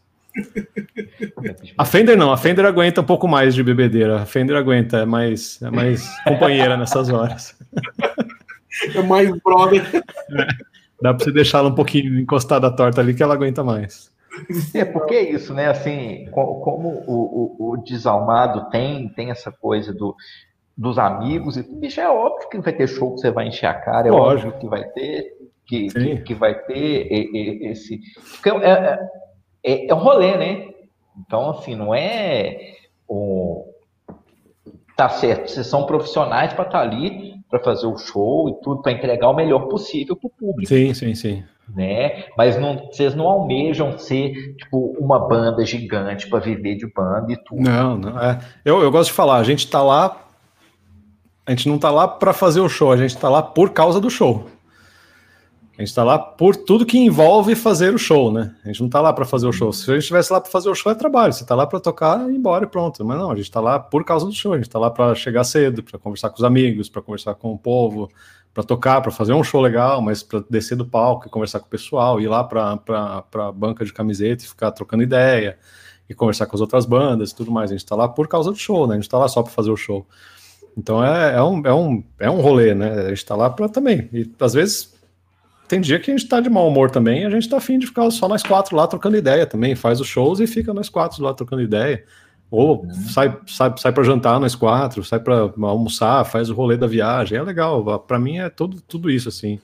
Por isso que eu falo que a guitarra é, é secundário para mim nessa parte, porque é, a guitarra é a desculpa para estar tá lá. É, é, é, o que eu preciso, é o meu papel para estar nesse rolê todo, né? É tocar a guitarra e ter uma guitarra afinada e com um som bom. Pois é. E aí, e aí você está falando aí de, de ter Alebos, pode falar. Eu já estou aqui.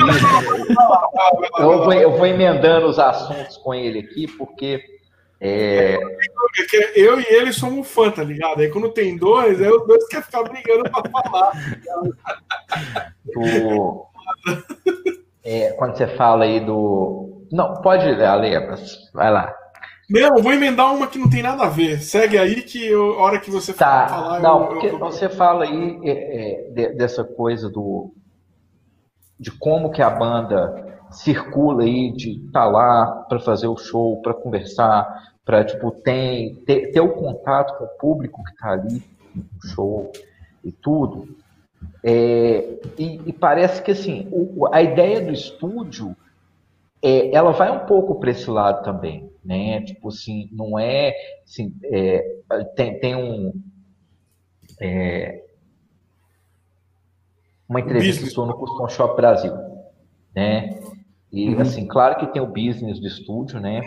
Que assim que precisa tem, tem o, mas você fala lá que é, quem dera se você pudesse abrir o estúdio para as bandas poderem gravar de graça. Sim, é, é meu sonho. Tá? Tipo, é, o, esse esquema que eu acho que, que, que, é importante, assim, que, que quando você falou aí do, pô, a gente está lá para conversar, porque tem banda que chega nos shows e mesmo que a banda tá, esteja produzindo o show, e tudo chega lá, vai, toca e vai embora, sacou? Tipo assim, Sim. se um cara dá um, um oi aí e tal, ah, beleza, tal, ninguém troca ideia com as outras bandas e tudo, então, assim, tem, tem todo um, um, um network aí que, que é necessário, sabe? Assim, é, eu acho que isso é um papel importante que muitas bandas que estão aí no, no vou chamar de, de, underground, não têm a consciência disso. Que, que assim, Sim. poxa, o, a, a, não, não é nenhuma política da boa vizinhança. É assim, é a coisa, pô, enxergo ao invés de eu enxergar a banda como meu concorrente, eu vou enxergar ele como a gente pode trabalhar junto. Sabe? Então, assim, eu acho que, é uma coisa que, que tem que, é, quando você traz a coisa do, do Family Mob, assim, é, tem muito uma coisa de, de parceria também, né, para poder ajudar essas bandas que são esforçadas, né, que estão aí querendo alcançar algum lugar, porque você fala assim, bicho, não tem, vamos dar um jeito, quanto vocês têm de grana, vão tentar fazer assim, vão tentar fazer assado e tudo, porque realmente não dá, né? É, é cara, business, né? É, eu acho que, cara, não adianta nada você, você ser um negócio cada um por si, assim, a banda só cuidar de si e só chegar lá e fazer o show e ir embora. Isso eu acho, é, eu acho muita falta de respeito, sabe? Você chegar tarde, faz o show e vai embora e acabou. A gente nunca. Eu, eu fiz isso algumas vezes. Cara, acho que às vezes que eu lembro de ter feito isso, de chegar, tocar e, e, e ir embora, é porque minha filha tinha acabado de nascer e eu tinha que voltar para casa para ajudar em casa, sabe? Foi é, extraordinário, assim, foi em raros momentos, porque eu acho muita falta de respeito, né? É muito. Você tá lá por causa de uma cena, não adianta você querer fazer parte de uma cena e você não ajudar aquela cena. E não adianta nada sua banda estar numa cena que não existe também, né? Se não tem cena, sua banda não existe, não tem onde. To... Se não tem lugar bom para tocar, não vai ter lugar bom só para sua banda tocar. Tem que ter um circuito, tem que ter várias bandas tocando, tem que ter vários estilos diferentes, com públicos diferentes, para poder ter uma estrutura legal para todo mundo, né? Você tem que, eu acho que isso é, é, meio básico, assim, eu acho até como indivíduo, né? Você tem que saber que você tem um papel na sociedade, você não está sozinho no, no mundo, né? Você não está sozinho no, no seu microsistema, no seu bairro e tudo mais. Você faz parte de um, de um negócio maior. Então, se você não, não sustenta aquilo lá do jeito que, para que fique do jeito que você quer que fique, não, não vai acontecer. Então não adianta nada você chegar lá e fazer seu show e ir embora e reclamar que ninguém fica para ver seu show também, que não vai gente ver seu show se você não faz isso também. Né? Então é uma coisa que a gente prega muito, assim, de, de, de sustento e manutenção da cena, porque é uma coisa necessária. E o Family Mob também, eu, eu sempre quis que fosse isso, assim, sabe? Eu sei quem tem dinheiro. Eu sei os artistas que têm gravadora por trás ou que têm investidor por trás que que podem pagar uma diária no estúdio, que custa caro. Eu sei quanto custa um, um estúdio caro, não só o Family Mob, mas como. É um estúdio caro, é uma estrutura cara de sustentar, é muito equipamento, é muita conta. Nossa conta de luz lá, eu, eu, o primeiro mês de estúdio eu falei: não é possível, cara, esse relógio tá errado. Quando a gente. Eu, sabotaram isso aqui, está o bairro inteiro pendurado no meu relógio aqui, porque veio, sei lá, R$ 1.200 de conta. Eu nunca vi uma conta de luz nesse valor, cara. Daí, daí que eu fui ver, porra, a mesa é uma mesa antiga, 4 mil watts. 4 mil watts é quase a potência de um chuveiro, e ali fica ligado 12 horas por dia. Então imagina um chuveiro ligado 12 horas por dia, todo dia, né? É lógico que a conta vai vir para isso daí que veio bater. Eu falei, cara, não, isso, isso eu não estava contando. E daí você começa a ver, sabe, por que, que custa tão caro as coisas. E, então, assim, o, o meu objetivo com o Femini Mob sempre foi que ele servisse de ferramenta para sustentar essa cena de algum jeito, né? Então, uh, vai um sertanejo gravar lá, vai um gospel gravar lá, vai tudo gravar lá. E esse pessoal, eles têm dinheiro, eles estão com num mercado um pouco mais estabelecido e, e, e que tem um, uma, uma, circulação de grana muito maior. Então, se eu, se eu recebo um sertanejo lá para gravar cinco dias no estúdio, eu sei que eu tenho, no final daquele mês, eu tenho uma verba eu, tenho, eu fechei minha conta, eu consigo dar uma gravação de cinco dias para uma banda menor que não tem condição de gravar, que não tem essa grana para gravar os mesmos cinco dias que o sertanejo. Então, minha conta sempre foi essa, assim. Uh, se eu gravei cinco dias de sertanejo, eu não vou fazer mais cinco dias com uma banda de grindcore, né? Eu vou dar cinco dias para uma banda de grindcore. Então, eu sempre tive essa preocupação de fazer uma, uma curadoria. Quem me dera conseguir fazer isso todo mês, né? Não é, não é todo mês que a gente consegue fazer, mas pelo menos umas três, quatro vezes por ano eu, eu, eu, eu escolho umas bandas de amigo ou de ou até, de desconhecido para trazer lá para o estúdio e gravar e dar uma gravação legal, porque, cara, se essa banda que toca com o Desamado não gravar, o Desamado também não existe, né? Hum. Que é aquela que volta para aquele papo, né? Se, não adianta só o Desamado gravar disco bom no Family Mob. Né? O que, que a gente faz com disco bom se não existe uma cena para para colocar esse disco para tocar e esse show para rodar, né? Então é legal que outras bandas que tocam com o Desamado também tenham, uh, estejam paralelo com a gente, assim, né? Então, quanto mais a gente conseguir trazer o Senna, que é o nosso canal no YouTube, o canal Senna, é muito isso, assim, também, sabe? De aproveitar o estúdio de uma forma legal, assim. Que a gente sabe que tem uma, uma qualidade de gravação de áudio boa, tem uma, uma qualidade de gravação de vídeo legal que a gente, que a gente consegue entregar. E, pô, a gente leva um monte de banda lá que, cara, o, que, o, o, valor que tem aquele vídeo que a gente entrega no Senna, cara, nenhuma banda daquelas conseguiria pagar se quisesse comprar o material daquilo. Aquilo é um, cara, é um trampo de, sei lá, 7, 8 mil reais para fazer aquilo, para entregar o material daquele. E a gente consegue fazer de um jeito legal e, e empurrar uma banda, sabe? A gente sabe de um monte de gente que conheceu banda através do canal. E para mim, se o, se o estúdio, se o Feminine Mob está fazendo esse papel, já é uma grande, grande, grande feito assim para mim, sabe, o, o Femimob ter esse, esse papel na cena assim. Só de ter o canal que, que se sustenta baseado no Femimob já é um negócio legal. A gente consegue, a gente chegou num ponto no canal lá, no canal cena ali que a gente consegue já pagar umas despesas mínimas, tal, de alimentação, tal. Então, saber que só para contextualizar assim, é, para quem não conhece o Cena, é um canal seu e do do Caio, né? Eu, o Caio e a Nata, a gente que. o Caio é a, a, companheira do Caio, que tem que é vocalista de uma banda que chama Manja Cadáver. A gente. Eu, eu e o Caio, cara, essa, essa, ideia do canal, assim, antes de ter estúdio, antes de ter tudo, sei lá, eu lembro de sentar no bar uma vez com o Caio, sei lá, em 2010 ou 2009, não lembro. Falei, mano, eu queria um dia construir um estúdio e a gente poder gravar umas coisas lá, sabe? Gravar a gente, gravar nossas coisas e poder receber banda para gravar, um estúdio de ensaio, não sei. Enfim, foi, essa ideia foi vindo, foi vindo surgiu o Family Mob e minha ideia com o Family Mob sempre foi isso. E eu sempre falei pro Caio, porra, meu, vamos usar esse o estúdio, já que existe o estúdio, já que realizou esse negócio do estúdio, vamos usar o estúdio a favor de algum jeito, né? Vamos fazer um canal de YouTube. Eu lembro de falar isso para ele lá em 2013, 14, quando o estúdio já estava rodando, tá? E YouTube talvez não fosse tão assim, lógico, já tinha várias coisas rolando, mas não era o que é hoje assim, né?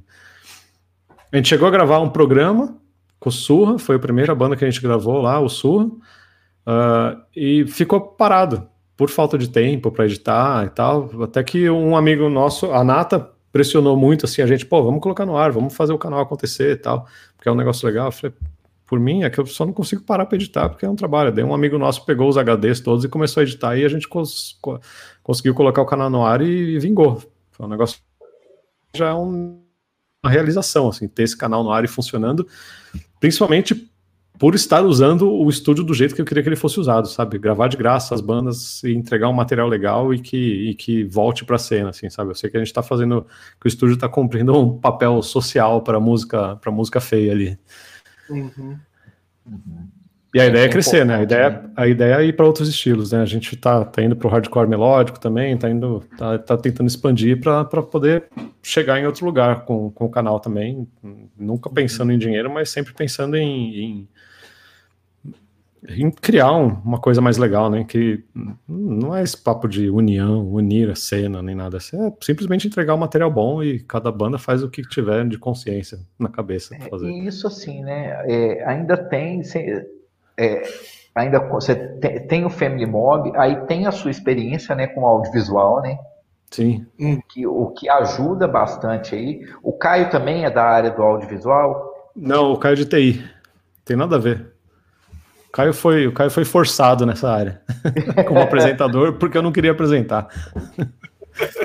Então, assim, é, mas é, é, é, é, muito bacana, assim. Então, assim, o Family Mob, ele é um, uma ideia que você que colocou, que propôs para o Jean, na época, assim, e para o Theo. Não, o, o Theo não tem, o Theo não tem a ver com o estúdio, não, na verdade. O, não. O, não, o estúdio ah, só não, só eu e o Jean. É, o Theo é, é, da banda. É da banda, é. O Theo é do Yoki Talent. O, o, o estúdio, na verdade, assim, quando o Jean, antes do Jean sair do, do Sepultura, a gente já tinha, a gente ficou bem próximo ali no Sepultura, né, no, nos, anos, do, nos anos que ele tocou lá.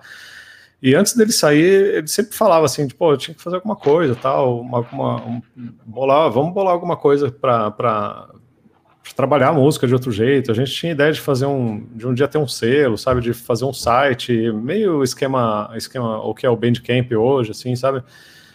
Mas com bandas próximas da gente, a gente queria construir alguma coisa assim, meio, uma, na internet que, que, que fosse, sei lá, o, o que o papel que o Senna tem hoje, assim, né?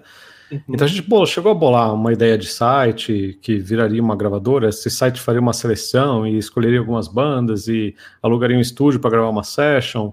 E daí, eventualmente, esse, esse site e esse selo teriam um estúdio para poder gravar as próprias sessions no próprio estúdio, não sei o quê. Então a, a ideia do Family Mob surgiu daí. Só que daí eu encontrei o imóvel, o imóvel que está o Family Mob hoje. E, e quando eu entrei nesse imóvel, foi quando eu falei, eu liguei, eu lembro que eu passei no imóvel, olhei o galpão ali, eu, eu, eu, liguei da porta do galpão, eu liguei pro Jean, eu falei, ô Jean, a gente vai ter que inverter o plano, a gente vai ter que começar pelo estúdio, porque eu encontrei um imóvel aqui que não existe aqui em São Paulo. É aqui no, eu moro aqui no, no, Alto da Lapa e aqui é, é, um monte de prédio, um monte de, de casinha pequena. E esse imóvel é uma casinha pequena, só que no fundo da casinha pequena tem um galpão gigante. E não existe nada parecido aqui, assim. O galpão, se você for procurar, é mais lá na Barra Funda, mais lá para baixo, é meio afastado aqui do, do residencial, né? E quando eu achei esse imóvel, eu falei, caralho, velho, nem sabia que existia um negócio desse. E eu moro aqui há 37 anos, né? Então nem sabia que existia um, um imóvel desse aqui. Eu falei, vamos, a gente vai ter que pegar esse imóvel de algum jeito aqui e fazer um estúdio, né? E daí veio daí, daí a gente inverteu a ideia. A gente começou pelo estúdio. Era para ser um selo, um site, não sei o quê, que eventualmente construiria um estúdio, a gente inverteu Construiu e acabou construindo o estúdio para daí começar a, com o estúdio sustentar as outras ideias, né? Muito legal, muito legal. Alenas. Vamos lá? e, e Estevam, deixa eu fazer uma pergunta, cara. O uhum. seu canal no YouTube hoje, ele é cara, é um canal nichado de guitarrista, de gear, né? Você Sim. levou também algumas pessoas, como o Léo do Surra, levou as meninas do Nervosa também, mas é, levou Crisium, né? Então, mas ele é mais nichado ali para gear, teste de gear. Quando que começou a bombar isso e quando que você percebeu, cara, tá dando certo e tá indo legal? Uh, o primeiro vídeo do canal é o, é o rolê com ratos, eu acho, né? Eu acho que é o primeiro vídeo que eu subi, assim. E, e a minha ideia sempre foi meio que mostrar o, o, essa parte da música que eu, que eu tenho acesso com, com Sepultura, né? O, o backstage, assim. Sempre, eu sempre quis mostrar isso. O primeiro vídeo é o, é o rolê com ratos, o segundo vídeo acho que já é o vídeo com, com o Léo, do Surra, que é sobre como achar um som de guitarra bom no palco. Isso. Isso, isso, na verdade, isso começou por, por demanda, assim. Na verdade, esse, a, a, a Nata, que é a, a, parceira do Kaique e que, que é vocalista do, do Manger, ela vivia me pedindo, oh, você não quer explicar pro, pro Marcelinho, que é o guitarrista da banda dele, você não quer explicar pro meu guitarrista como regular o, o amplificador para chegar num som bom, porque ele nunca tá num som legal e tal. Eu falei, pô, vou fazer um vídeo sobre isso, né? Vai que tem mais gente com o mesmo problema, então vou fazer um vídeo que ele serve para ele e que coisa e que serve para mais gente, né? Ao invés de ser um, só, só, eu ligar pro cara ou só chamar o cara, né? De fazer um negócio que seja um pouco mais, mais coisa. E foi rendendo, na verdade, foi muito mais isso, assim, de gente perguntando, ô, oh, fala sobre o seu 5150, oh, fala sobre o estúdio, fala sobre isso, sobre aquilo, ou e se você ligar esse com esse, se você ligar esse com aquele. Então foi muito mais por demanda, assim, de, de, de gente que foi assistindo. O, o, o vídeo do Ratos foi um, foi um, foi um golpe muito bem aplicado, porque ele de cara já trouxe muita gente para o canal, né? Por ser o Ratos de Porão, lógico, e por ser uma, um rolê totalmente fora da curva. Eu tocar com um cara que ninguém conhece, tocar com Ratos de Porão. É, então foi já isso já trouxe audiência e isso foi acabou chamando, né? Então não foi não foi um golpe intencional, era o que eu tinha de material na mão ali. Quando eu quis criar o canal, eu tive a ideia de criar o canal, eu falei, ah, vou editar isso daqui porque é um material que eu sei que é legal pra caralho e que eu assistiria um milhão de vezes esses vídeos. Inclusive eu assisto esse vídeo da, da, da turnê com ratos, eu assisto quase todo mês esse vídeo para acreditar que rolou. Mas é, eu... eu tirei um printão aqui, ó. É. Ah.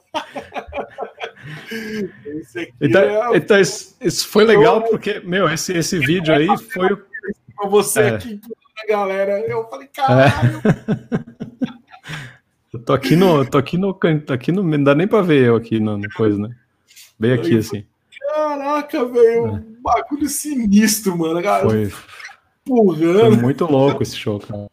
Enfim, isso, esse, como trouxe muita gente pro canal de cara, assim, daí eu comecei a perguntar que guitarra você usa, que guitarra você não usa, não sei o quê, e eu fui fazendo meio que em função disso, assim, em função de, de, de, de atender as perguntas, né, e foi rolando, e acabou ainda essa, essa, essa pira de timbre, assim, eu sempre tive, então eu acabei focando a, o meu, meu assunto muito mais em distorção, em, em, em, timbre do que qualquer outra coisa, assim, né? Eu nunca, raramente, raramente não, nunca mostrei pedal de reverb, nunca mostrei, nunca mostrei fuzz, nunca mostrei nada dessas coisas que saem da distorção.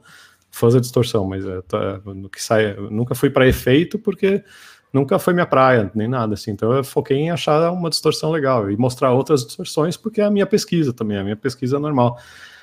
Daí acabo não tendo um fluxo muito grande, assim, de, de, um fluxo muito grande, não, um fluxo constante, assim, de conteúdo, porque vai também um pouco do, do, do, meu, do, meu, do meu dia a dia, assim. Quando eu tenho tempo, eu pego um dia no estúdio lá, pego seis pedais novos e, e testo. Agora a diferença que a diferença é que agora eu faço com a câmera ligada. Antes eu fazia sozinho no estúdio, agora eu faço com a câmera ligada para ser conteúdo, né? E funcionou legal. Muito legal, cara. É porque o legal, cara, é que tipo o, o, você foi recomendado pelo YouTube, para mim, no caso, com, uhum. esse teste de, de amplificador, cara. Eu, e foi tipo assim, foi, não foi procura nada, tipo, o YouTube recomendou. Isso quer dizer que, cara, o, o search lá tá, tava recomendando o seu vídeo porque devia ter muita procura com Exato.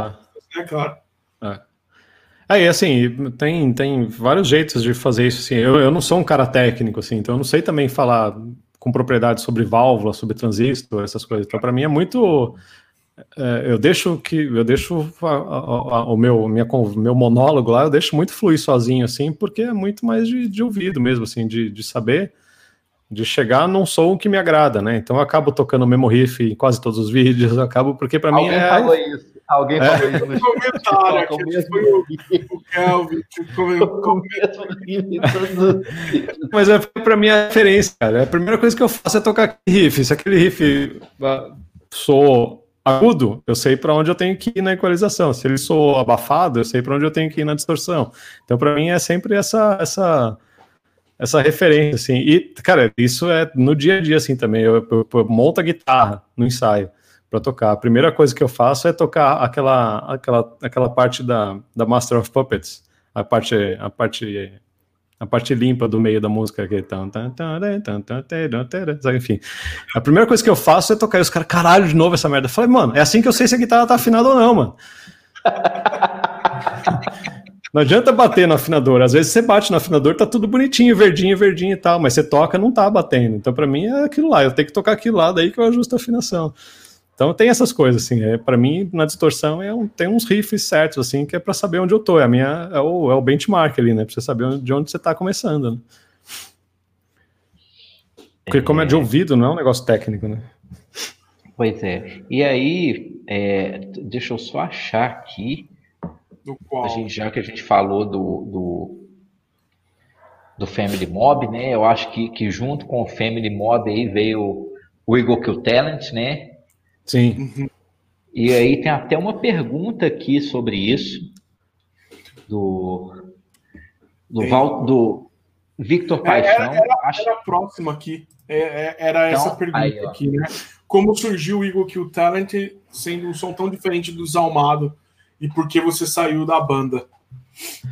É, o Eagle Kill Talent, na verdade, foi, em algum momento, eu e o Jean bebendo lá no estúdio, conversando, a gente falou, porra, a gente tem um estúdio, a gente tinha que ter uma banda, né? Porque já que tem o um estúdio, tinha que fazer de alguma juntar isso. O Theo, o Theo, que é o outro guitarrista, também já estava já tava envolvido com a gente. O Theo é um, um, cara que eu conheço desde 2003, assim, ele eu conheci ele numa gravação do Sepultura, que o Sepultura gravou o Roarback lá no AR, no Rio de Janeiro, e o Theo era amigo do André Rafael, dono da AR, e a gente se conheceu lá. A gente sempre manteve contato e tal, e o Theo veio morar em São Paulo, e quando ele veio morar em São Paulo, a gente meio que ressuscitou a, a amizade, assim, a gente começou a se envolver. E ele, a gente apresentou o estúdio para ele e tal, e quando a gente começou a, a, fazer a banda, ele já tinha feito uns ensaios com o Jean também, de tocar alguma coisa, ele sempre quis voltar a tocar, ele, ele tocava, ele tinha banda, o Saioa, lá no Rio, e ele ficou um tempão sem tocar guitarra também. Quando ele veio morar em São Paulo, ele começou a tocar com o Jean umas coisas, só para voltar a tocar de, de, de, alegre mesmo, assim, os dois. E daí, quando a gente tava com o estúdio pronto e tal, a gente começou, ah, vamos, fazer uma, vamos começar a fazer umas coisas, compor umas músicas. A gente compôs umas músicas meio que, inicialmente, para ser uma, um lance meio instrumental, assim, sabe? Guitarra, baixo, bateria. O Jean tava bem ativo com o Indireto também, nessa época, que é o projeto dele com Augusto Nogueira, lá em, em BH. E a gente começou a fazer umas músicas meio para ser. A primeira música, eu não vou lembrar nem o nome dela. Caralho, Kings. Kings. Sei lá. Tá, do primeiro disco. Eu não vou lembrar o nome da música. Kings alguma coisa. Era uma música instrumental que a gente fez ela inteira instrumental, assim. E daí, para mim, eu, eu sempre tive, eu sempre gostei muito de ouvir Russian Circles, uh, uns rolês bem instrumentais, assim, bem de guitarra e bateria e baixo, assim, sabe? Esses trios, assim. E para mim era isso, assim, era para ser um rolê meio instrumental. A gente começou, chegou a ver umas, a ouvir umas referências e tal. Daí, mais para frente, assim, a gente já tinha duas músicas, daí veio um papo de, porra, ia ficar legal um vocal aqui, né? Eu falei, não, não ia não. Daí a banda já começou a ir para um outro lugar, assim. Enquanto tava no, no instrumental, assim, para mim era, era legal, assim, ter esse rolê. O Desalmado já estava rolando há muito tempo, né? O Desalmado já estava com 10 anos nessa época e sempre foi o meu, meu rolê principal. E e daí o Vigor Guitarante começou a tomar uma proporção maior, assim vamos colocar mais um guitarrista, vamos colocar, não, vamos colocar um baixista, o Theo vai para guitarra. A gente começou a colocar, começou a colocar mais coisas assim, e eu fui indo na onda, assim, ah, beleza, vamos indo, tá, tá legal. Entrou o Jonathan de vocalista, e, e daí quando colocou vocal nessa música, nessa primeira nossa música, assim, eu falei, daí ali já, para mim, já bateu um negócio assim, será? Ficou legal, mas não era isso que estava na cabeça, assim, sabe? Então, e daí começou a virar, então vamos fazer show, já tem vocalista, vamos fazer show, não sei o quê, blá, blá, blá. todo mundo tem muito contato no, no Guitar, o Theo até é muito envolvido com essa parte de, de, de, de, show, ele, ele, ele, ele fez o Maquinária, fez o SW, são todos festivais dele, né? então ele tinha, conhece muita gente nesse meio. E, e daí isso começou a surgir, desses contatos começaram a surgir convite para tocar nisso, tocar naquilo, começamos a fazer show, fizemos o primeiro show em BH, no, acho que Jack, isso. É. Foi o primeiro show mesmo, assim. Mas Rafael, o Rafael não estava na banda ainda? Tava, tava. Já tava o Rafa, tava. Na verdade, tava todo mundo, só, só não tava o Nipper. Que o Nipper entrou no meu lugar. O Nipper entrou depois que você saiu, sim. É. Uhum. E daí teve então, esse. Você não falou do Rafael, você falou do, do Theo, do Jonathan. Ah, então, é, que o, é que o Rafa veio depois. A gente chegou a. Vamos colocar um baixista. A gente chegou a tocar com mais dois caras, assim, no, no, no, no baixo. E o Rafa é baterista, né?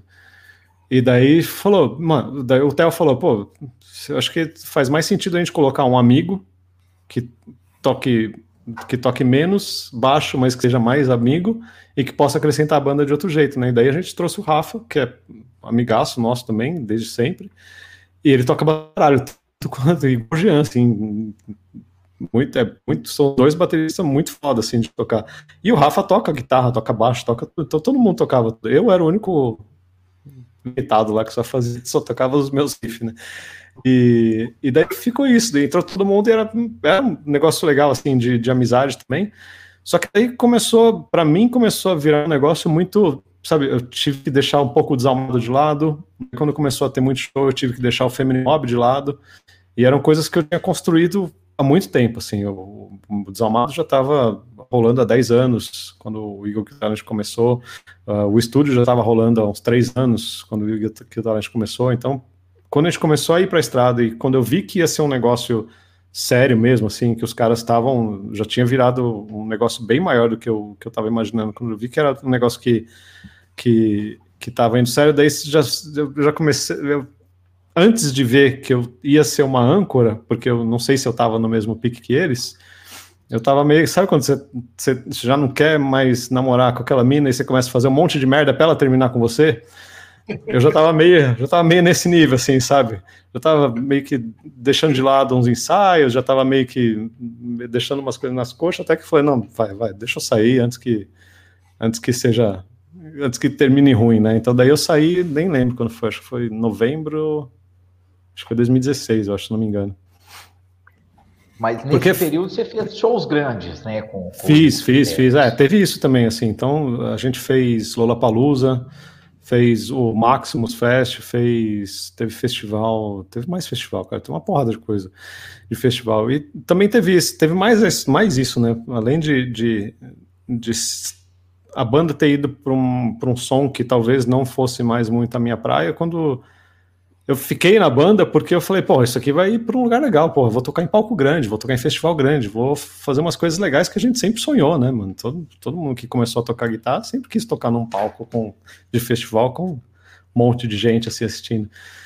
E daí, quando, para mim, um clique foi o Lollapalooza, assim, quando a gente tocou no Lollapalooza, festival grande, tudo, camarim, aquelas coisas, tudo. tudo que eu nunca tive no Desalmado em 15 anos, eu tive naquele show, assim. então foi, mas na hora que subiu no palco, na hora que rolou o show, para mim não bateu, sabe? Foi um negócio meio, falei, porra, é isso? Sabe, tocar a 30 metros da primeira pessoa da fila, tocar com o meu baterista a 10 metros de mim, não sei, não, não, não bateu uma emoção assim, sabe? É lógico, é legal você tocar num palco gigante, mas como, como guitarrista e como, sei lá, como energia de show, cara, parecia que eu tava tocando sozinho num galpão, assim, sabe? Parecia que eu tava. Não, não funcionou para mim. A gente fez outros shows, depois fez o Máximos também, que foi legal tal, mas não sei, para mim não funcionou. E daí tinha acabado de rolar, assim, quando a gente tava, quando o Igor que estava bem assim, já, já tinha começado o rolê de show grande e tudo mais, tinha acabado de rolar a viagem com Ratos, né, que que para mim foi a minha realização máxima assim de show. E teve show no chão, teve teve porrada, teve bagunça, teve tudo naquele show. E para mim foi, pô, não. Se eu pudesse escolher, eu preferia muito mais fazer 20 shows igual aquele do Ratos, igual o que o Desamado faz. Eu preferia muito mais fazer 20 shows desse em, em, em um mês do que fazer cinco, cinco shows de palco grande em uma, em uma semana com nesse esquema do Guitar. Daí que eu vi que não era para mim. E foi juntando essas coisas, sabe? Foi juntando esse monte de coisa, assim, e daí acabou que eu saí da, da banda, não por, por, por coisa de, de música, nem de, de, de estilo de som, nem nada, assim. Foi muito mais por, por entender que não, é, não era um, um, negócio para mim ali, sabe? Já não, não tava batendo um monte de, um monte de coisa. Eu falei, é, vamos, a, vamos. A sua ideia era, era assim, para um lado, né, que era o esquema do instrumental, tipo Russian Circles e, e coisas uhum. do tipo assim, de um trio e tudo, e para poder ter, ter a mesma sensação que você tinha talvez com, com o Desalmado, pelo que eu estou entendendo. Poder Sim. fazer um show, tipo um trio com, com, a, com a galera perto. Isso, isso faz é. diferença, né? Faz, assim, faz. A, proximidade com o público, a, a interação ali é outra é. E, e tudo, sabe? E, e, aí, você falando do, do, Russian Circles, me lembrou aí do, do momento que você teve com o Steve O'Malley. Sim. Que deve ter sido para você um negócio assim. Foi, cara. É. Surreal. Tipo, o cara Foi. vem tocar no Brasil. É, um cara foda, assim, para quem gosta do, do, do, estilo do Sunny. Sim. E, e, assim, como é que foi isso, bicho? Com, com um cara desse. Pô, para mim, sim, foi. É, é, primeiro, eu já conhecia bastante coisa dele, assim, eu não conhecia o lance solo dele, né? Mas o, o Sam eu já conhecia bastante. E, e eu não tinha, não sabia, não, eu não, tinha acompanhado muito a trajetória dele, né? Mas eu sabia do lance dele com, com os amplificadores e tudo mais. Então sempre foi um. Não uma referência, mas eu sempre tive uma curiosidade, assim, de ver de perto isso daí acontecer, né? Então, para mim, sempre foi muito essa, essa, essa essa pira, assim, sempre que eu vou em festival, é, os festivais que eu fui com Sepultura, eu vi todas as bandas que eu sempre quis ver, eu vi de perto, e eu sempre quis ver de um, de um jeito, sei lá, por exemplo, eu lembro, eu lembro, de ter visto, quando a gente viu, quando eu vi o Slayer pela primeira vez do, do palco, acho que foi 2010, eu já tinha visto Slayer várias vezes, mas teve uma vez que tava o Sepultura e o Slayer no mesmo dia, e era, era quando tava com o Dave Lombardo ainda, tava, todo, tava os quatro lá, né? Com o Jeff Hanneman, o Jeff Hanneman me deu uma paleta, tá aqui na parede até hoje, a paleta que o Jeff Hanneman me deu. Troquei ideia com todos eles, e na hora do show, eu falei, eu tenho que estar atrás do, do Dave Lombardo a hora que ele chama Raining Blood. É, é, daí eu realizei tudo. Não bastasse isso, a gente estava ali atrás da bateria, o Dave Lombardo acendeu um baseado, passou o baseado para a gente, Ele, ele deu uma puxada, passou o baseado pra gente fez tum, tum, tum. Falei, caralho, velho. É isso. Pronto, posso ir embora, posso morrer, acabei. Eu vi o Dave Lombardi chamando, chamando Raining Blood ali na minha frente. E depois, um, um, uns anos depois que o Family Mob já estava rodando, o Dave Lombardi foi no estúdio, a gente gravou uma entrevista com o Dave Lombardi lá no Family Mob. E ele fez o tan, tan, tan fez tudo lá dentro do estúdio, no Family Mob. Foi incrível isso daí. Foi legal pra caralho. E com com o Stephen O'Malley, guardado as proporções, lógico, né? Era um negócio que eu sempre tive curiosidade de, de, tipo, ver o cara tocando e estar atrás dos amplificadores todos ligados, assim, né? Pra ver o que, que era aquela experiência. Porque é uma experiência, não é só sonora, é meio física, né? De, de sentir o negócio vibrando, de sentir a, a, a vibração e de perguntar para ele, assim, a entrevista que eu fiz com ele foi muito mais, muito mais um monte de curiosidade minha do que uma entrevista, né? Muito mais de saber, meu, como é que você chegou nisso, assim? O que que... Porque eu, eu, eu sei também que ele não é um cara, um cara técnico, né, de guitarra. Ele não Isso, sabe nota, não sabe escala. É é. Ele sabe fazer o som, né? Ele sabe tirar o... Ele sabe fazer aquela combinação de ruído dele. Ele tem um pedal dele com, tem, que ele fez com a... Com a... Caralho. Earth, Earth, cara, esqueci o nome da marca. Earthquake Device. Earthquake Devices, ele desenvolveu um pedal de, de distorção, oitavador tal, então é, é, é, é, um negócio legal. Meu sonho era poder desenvolver um pedal de distorção, assim, sabe, que, que tivesse o meu som, som pronto, assim, sabe, é, é ele, ele para mim, é, é, esses caras, assim, são que realizaram um sonho, assim, sabe, o cara fuçando, chegou no timbre dele até realizar de, de, de poder ter quantos amplificadores ele quer, é, e tem, tem ele tem quantos amplificadores ele quer no palco e, tem o pedal que ele fez com o som dele. Isso daí para mim é, é, o, é o auge. Assim. Porque assim, quando a Earthquake lançou o pedal do, do Sun, que ele é bonitaço, o pedal. Sim, assim, é lindo. É. é. bicho, acabou. Tipo assim, antes de lançarem já, já tinha fila para se Sim, lançar de novo. Tipo, foi é. esgotadaço. Assim, você não acha para comprar nem usado. Quem tem não vende. Eles têm um que é semelhante, né? Que, mas não é a mesma coisa, aquele bonitão Sim. duplo assim e tal. Mas é, é, eu acho que, que é isso. Acho que a experiência sonora de, de ter aí com, com no encontro com as pessoas dessa que assim não são os caras completamente técnicos. Não é um John Petrucci, não é um sim, sim, esses é. caras que, que estão aí no, no no sonho de todo guitarrista, né? Mas é. são os caras que entregam uma sensação diferente aí pra gente. Né? Exato, né? é. É, não sei nem se é, é, um, é, vai, vai um pouco além da música também, né, cara? É um, um, é um, sei lá, é uma experiência mesmo, assim. E, sei lá, o, o Stephen ficou. Antes da, do dia do show, a gente saiu para dar uma, um rolê com ele na, no centro de São Paulo. Então a gente sentou, a gente foi visitar a Catedral da Sé, mostrou umas coisas para ele lá no centro e tal e sentou para tomar uma cerveja com ele, sabe? Então é um negócio que tem um acesso, assim. Até que eu tava, a gente estava gravando o, o, disco do Desalmado no, no começo desse ano, e eu fui gravar no final do ano passado, na verdade. Eu, tava. tinha uma parte com oitavador tal, eu não sabia, eu não manjo muito de oitavador. Falei, ah, quer saber, mano? Se eu tenho acesso ao cara, eu vou mandar um e-mail pro cara e perguntar que oitavador que eu compro, Stephen. E daí ele, sabe, de, de ter. Ela é muito foda de poder ter esse acesso, né? De mandar um e-mail pro cara que é o Hoje, para mim, é o, o, o, o, cara dos oitavadores e perguntar para ele que, que fala, um, fala um oitavador legal aí, que seja bom, bonito e barato que, e que para tirar um, um, som legal. E aí, esse acesso, para mim, é a, é a, coisa mais, mais legal que tem, assim, sabe? Além de, de ver o cara de perto e tudo mais, poder trocar uma ideia e, e saber e pegar um pouco da experiência do cara, né? Nesse seu tempo aí de, de, de sepultura, você teve acessos interessantes que, de, de pessoas que você possa contar para gente, que foram legais também, assim? Ah, cara, teve muita coisa. Sepultura abriu muita porta, né? Porque o Sepultura é respeitado em, em tudo. De, em, desde fábrica de cerveja a a backstage de show, né? Então é muita coisa que o, que o Sepultura abre porta. Isso sempre foi, eu sempre tive muito próximos deles.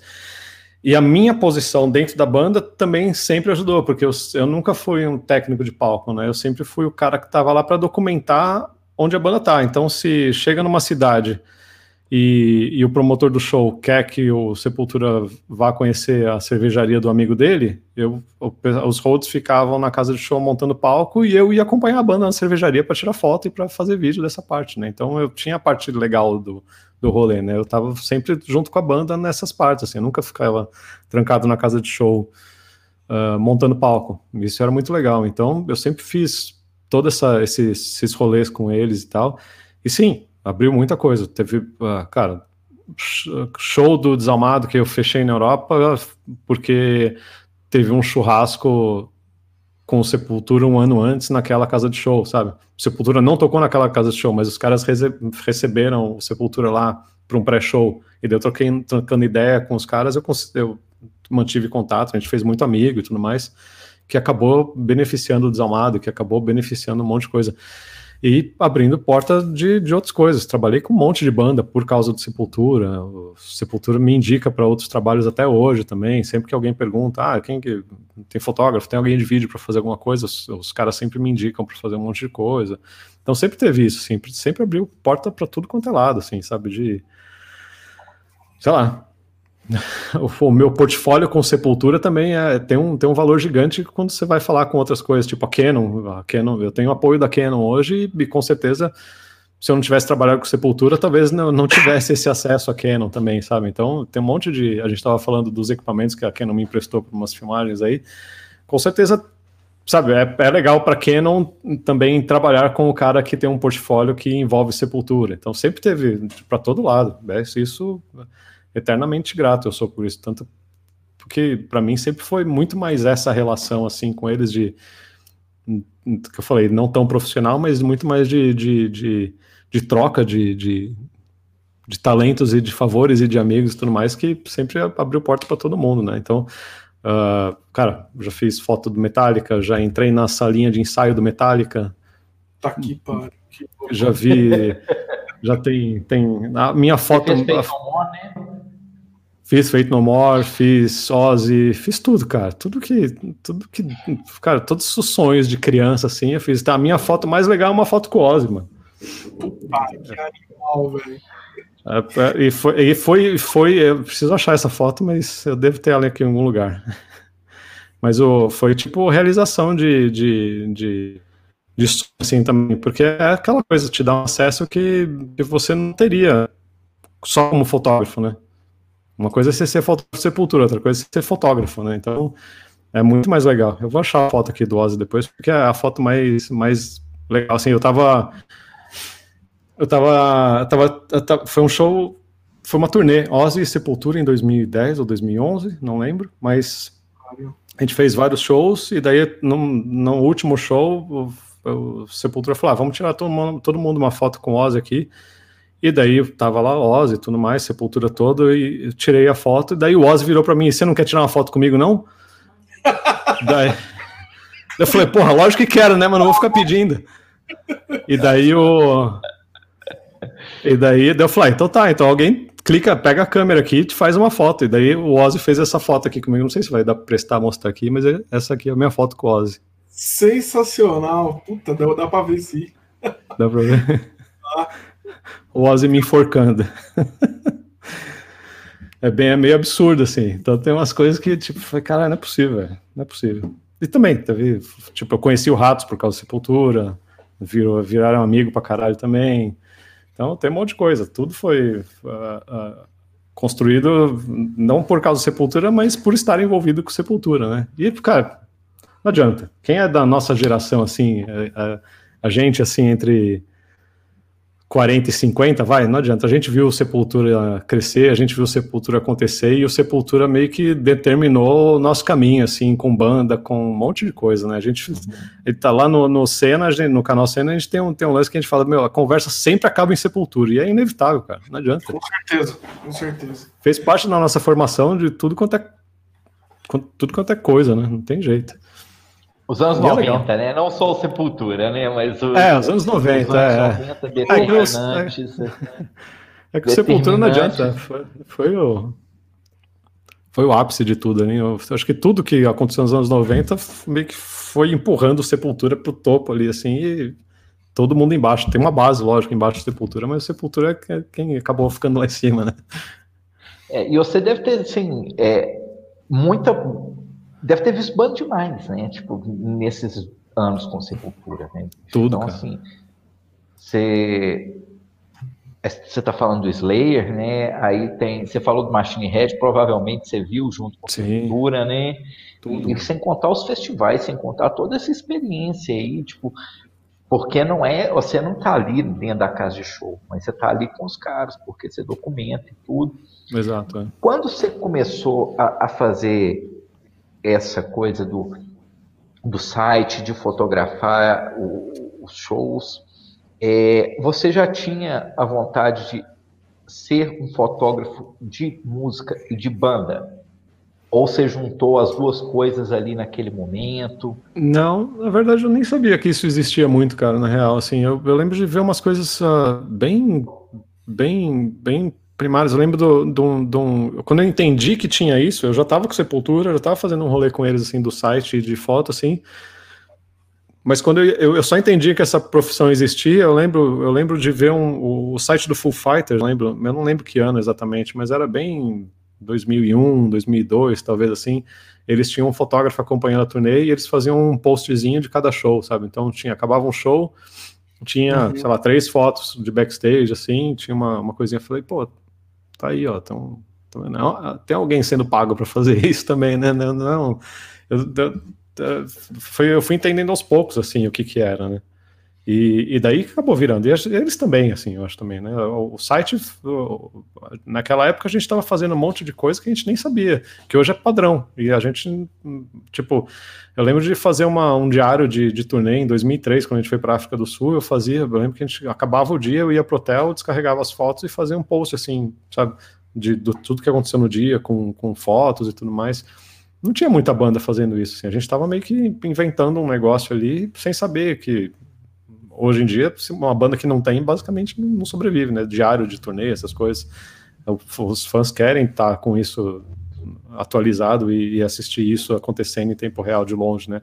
E hoje é basicamente o que acontece com o Instagram, com qualquer coisa assim. E naquela época a gente já estava fazendo meio sem saber o que, que era. A gente só sabia que precisava contar para os fãs o que estava acontecendo. E a internet era a internet é o que estava é que tava, tava na mão para fazer isso acontecer, né? Não tinha outro jeito de fazer. Então. Uhum. E, e, e hoje assim... uma pergunta, que acho que casa com essa. É, e o documentário do Sepultura foi você que filmou? Como é que ou, ou foi vários, várias coisas? Porque... Foram várias coisas. É, tem ah. bastante cena minha ali, tem bastante cena, praticamente quase tudo de, de Europa, de show, de, de, de, de backstage. O, o, o Otávio, que é o diretor do filme, ele fez bastante uh, turnê com eles também para captar coisa para o documentário. Tudo que é Estados Unidos é o Otávio, muita coisa de Europa, a maioria das coisas de Europa são imagens minhas, de, de arquivo que eu tinha de, de turnê. Já estava rolando essa, essa história do documentário, então eu fiz bastante coisa pensando no documentário. Tem bastante coisa lá, mas eles montaram, as, as minhas coisas estão no documentário foi montada pelo Juliano, pelo, pelo Otávio Juliano, e estão tá, lá para contar, para montar o eixo da história que ele contou, mas é, eu, não, eu, eu, não participei do documentário diretamente, assim, eu só, só aproveitaram algumas coisas minhas porque eu já estava na, na estrada com a banda, né? É isso que é as filmagens, né? Vai lá, FF, pode falar. E hoje uma banda não sobrevive sem isso, né, Estevam? É. É, hoje tá tudo é meio Sabe, voltou, assim, voltou a ser independente quase, né? A banda tem que cuidar da, das mídias e tudo mais e, e, e, e falar com os fãs, né? Porque assim, você fala que são as suas duas paixões, a música e a fotografia, né? E consequentemente, depois de um tempo, o, vi, o vídeo, né? Que, Sim. que, que vem é. ocupar também um espaço muito grande, assim, não no lugar da fotografia, mas junto com a fotografia. Sim. Né? É, isso, você acha que isso hoje é essencial para a banda, para o artista, ele tem que investir nisso, ele tem que investir na qualidade de foto, ele tem que investir na qualidade de vídeo, ele tem que investir na internet, ele tem que investir na mídia social. Como que você, assim, essas bandas que, que você é, às vezes trabalha no Family Mob, que, que assim, que não tem, que a gente sabe que isso é um serviço que gasta grana. Sim. Né? O que que você, o que que você é, dar de dicas para essas bandas. Tipo assim, porque isso hoje é essencial. Hoje, assim. É, é obrigatório. É, se, você né? não, é, se você não tem um Instagram legal, se você não tem um vídeo legal, o que é muito, vamos colocar aqui, facilitou demais, né, da década de 90 para hoje. Sim. Como é. você faz um, hoje você faz um vídeo com celular. Sim. Claro que isso não vai ter a mesma qualidade que, que, que ah, uma câmera profissional. Mas em termos de conteúdo você resolve, né? Em termos Exatamente. de conteúdo você resolve com o celular. Mas o que, que, que você, assim, quando essas bandas que estão no circuito procurando melhorar e tudo, e não tem grana e, e tudo mais, o, o, o, que, que você pode dar de dica para eles, assim, em termos ah, disso? Cara, eu acho que é muito importante uma, uma banda, uh, ter, primeiro ter uma identidade, né? Acho que se tem uma identidade das, das pessoas, tem sempre, todas as bandas têm os personagens definidos já, assim, né? Então, uh, uh, é muito, isso em qualquer turma, né? Não só banda, né? Qualquer grupo de amigos assim, você tem aqueles personagens. Você tem um cara que é mais engraçado, tem um cara que é mais sério, tem um cara que é mais bravo. Sempre tem aquelas dinâmicas tal. E isso é uma coisa a ser identificada nas bandas também, porque o pessoal acostumou com isso e passou a gostar disso, né? Reality show virou, desde que da Casa dos Artistas, né? virou um negócio que dá audiência, né? Então o pessoal sempre quis saber que, que onde o, a gente fica zoando, né? O, aquele site ego lá da Globo que falava que o Caetano Veloso estacionou o carro na praia do Leblon e atravessou a rua. Essas porra da audiência, né, cara? E quando assim, a gente viveu, a gente que viveu os anos 90, sabe o tanto o tanto que era que era mistério pra gente. O que, que o André Kisser estava fazendo em 93? Cara, não tem registro. Não tem registro, não, tem registro, mas eh, naquela época a gente nunca viu um vídeo, uma foto do que eu disse sendo gravado. A gente não viu, nunca, eu não vi até hoje foto do Injustice for All sendo gravado. Sabe, tem umas coisas que a gente não, nunca teve, a gente nunca viu Verdade. acontecendo, né? Verdade, e hoje em dia, hoje em dia é banal, né? E aliás, hoje em dia eram meio inatingíveis também nessa época. Sim, né? exato. Tinha, um, tinha uma. uma... É, é. é era, era diferente, né? Uhum. Tinha, um, tinha um negócio, uma, uma, uma, uma, uma, um mito envolvido, tinha um monte de coisa, você, sabe? A, gravação do, do, do, do, Master of Puppets, um monte de boato sobre o amplificador, o tal mesa bug que eles usaram, aquela coisa. Não, foi só agora que foi ter ter, foi ter registro e tudo mais. Eu, então, essas, esses, esses vídeos do, do. O Bibica tá falando aqui que tem altos vídeos da, da gravação do que eu usei do Roots. Isso daí, tipo, cara. Isso daí é muito, muito raro, assim. Ninguém nunca. nunca eu, não, eu fui ver coisa da gravação do Roots e do Chaos AD no documentário que saiu em 2017. Antes disso, eu nunca tinha visto nada assim. E hoje em dia é um negócio muito mais banal, lógico, né? Porque virou comum, ao mesmo tempo é obrigatório, porque a internet trouxe isso, né? A internet trouxe o fã para dentro do estúdio. A gente uhum. fez bastante em 2003 na gravação do Rebecca, eu fiz, a gente fazia transmissão do, do, de dentro do estúdio. Eu ligava uma webcam lá e deixava, sei lá, algumas horas ligada, mostrando como é que era dentro do estúdio.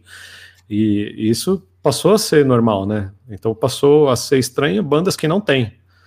E, mas bandas que não têm, tem que conseguir se garantir de outro jeito, né? Então, normalmente, banda que esconde é banda que realmente consegue sobreviver de outro jeito, né? Consegue uh, banda normalmente maior, assim, porque eu acho que e eu acho que a quarentena desse ano veio meio que provar isso. Banda que não tem presença online praticamente sumiu do Acabou. mapa, né? É, banda que só faz show sumiu. Eu conheço um monte de banda, o pessoal do, do Havok, uma banda lá da, da Europa, não sei exatamente de onde eles são. Eles eram os caras que também assim os caras metaleiros pra caralho, não tinha tanta presença online assim, os caras tinham largado o emprego para se dedicar pra banda.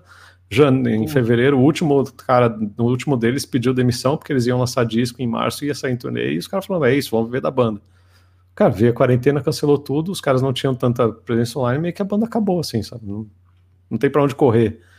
Você vê os caras do Crisium, esse, esse ano também, sabe? Tiveram que fazer umas coisas, ir pro Instagram, coisa que eles não faziam porque não era o perfil dos caras, assim, sabe? Então começaram a fazer mais coisa online e tal, ter um, uma presença online.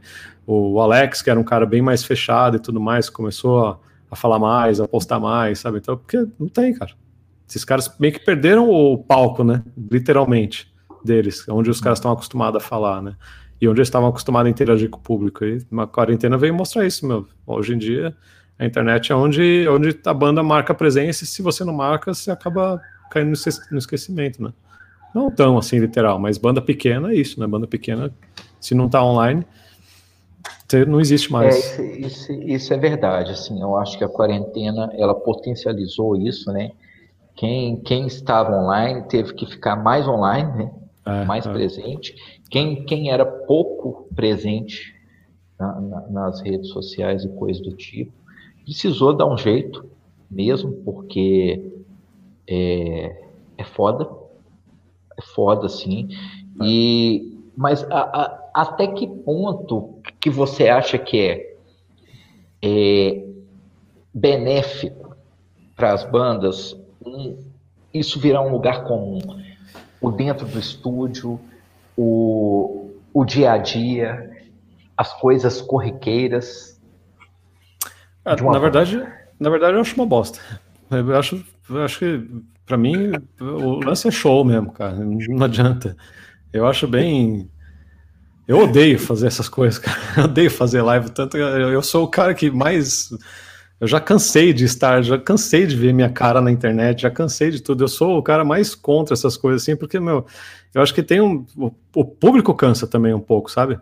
E eu acho que eu acho que cara, tem gente que simplesmente não nasceu também para isso. Então não adianta você forçar um negócio, porque se é artificial é pior ainda, né? Então acho que não, não é natural, sabe? Eu, eu gosto de tá, eu gosto de fazer show, eu gosto de trocar ideia ao vivo, eu gosto de fazer as coisas. Eu acho que gasta um pouco. Eu acho que eu não sei até quanto, até onde é bom, até onde é ruim. Eu acho que tem que ser uma coisa natural. Eu acho que tem que ser uma coisa que, que aconteça naturalmente e que seja espontânea, assim, tanto da, dos caras dentro da banda e quanto a banda a banda fazer isso naturalmente. A, a gente no, no, Desalmado a gente a gente tem, tem também os nossos personagens definidos assim. O, o alemão é o cara mais mais mais avoado da banda, vamos chamar assim, para ser um pouquinho respeitoso com ele. Mas então a gente usa muito esse personagem do alemão no, no Instagram, porque no fim as pessoas gostam de ver, sabe? Então tem essas, essas coisas assim. Eu sou o cara mais, mais bravo, então eles usam isso também, às vezes, nas postagens. Então tem, tem umas. Pois é, teve alguém que teve uma, uma pergunta aqui falando que você é, o, é o cara calmo e tudo, que você te aparenta ser tão calmo. Cadê a Lebas? Acha aí. É, Não, eu sou calmo. Acho que esse é o momento. eu sou muito calmo. É. Tem cara de ser uma pessoa bem calma. Como se adaptou numa banda como essa? Ele é a tia, tá ligado? Então, mas é que eu, eu sou calmo. É que para mim o desalmado é justamente isso. É a minha terapia, a minha válvula de escape. É onde, onde eu descarrego tudo. Mano. A hora do show, para mim, é a hora de descontar tudo que aconteceu na semana, assim, sabe? Então a gente, a gente não vive da banda, a gente trabalha, a gente tem uma correria durante a semana, tem um monte de estresse. Hoje passei, tô vesgo de tanto ficar no WhatsApp respondendo cliente, tem um monte de coisa, porque o que eu mais queria era ter um show amanhã, sabe? Poder descarregar tudo, assim, sabe? Porque a gente continua, agora a gente tá trabalhando quase normal, já tudo de novo, assim, tá uma correria, e tá pior, né? Você tá, tá trabalhando mais na tela, né? É mais cansativo.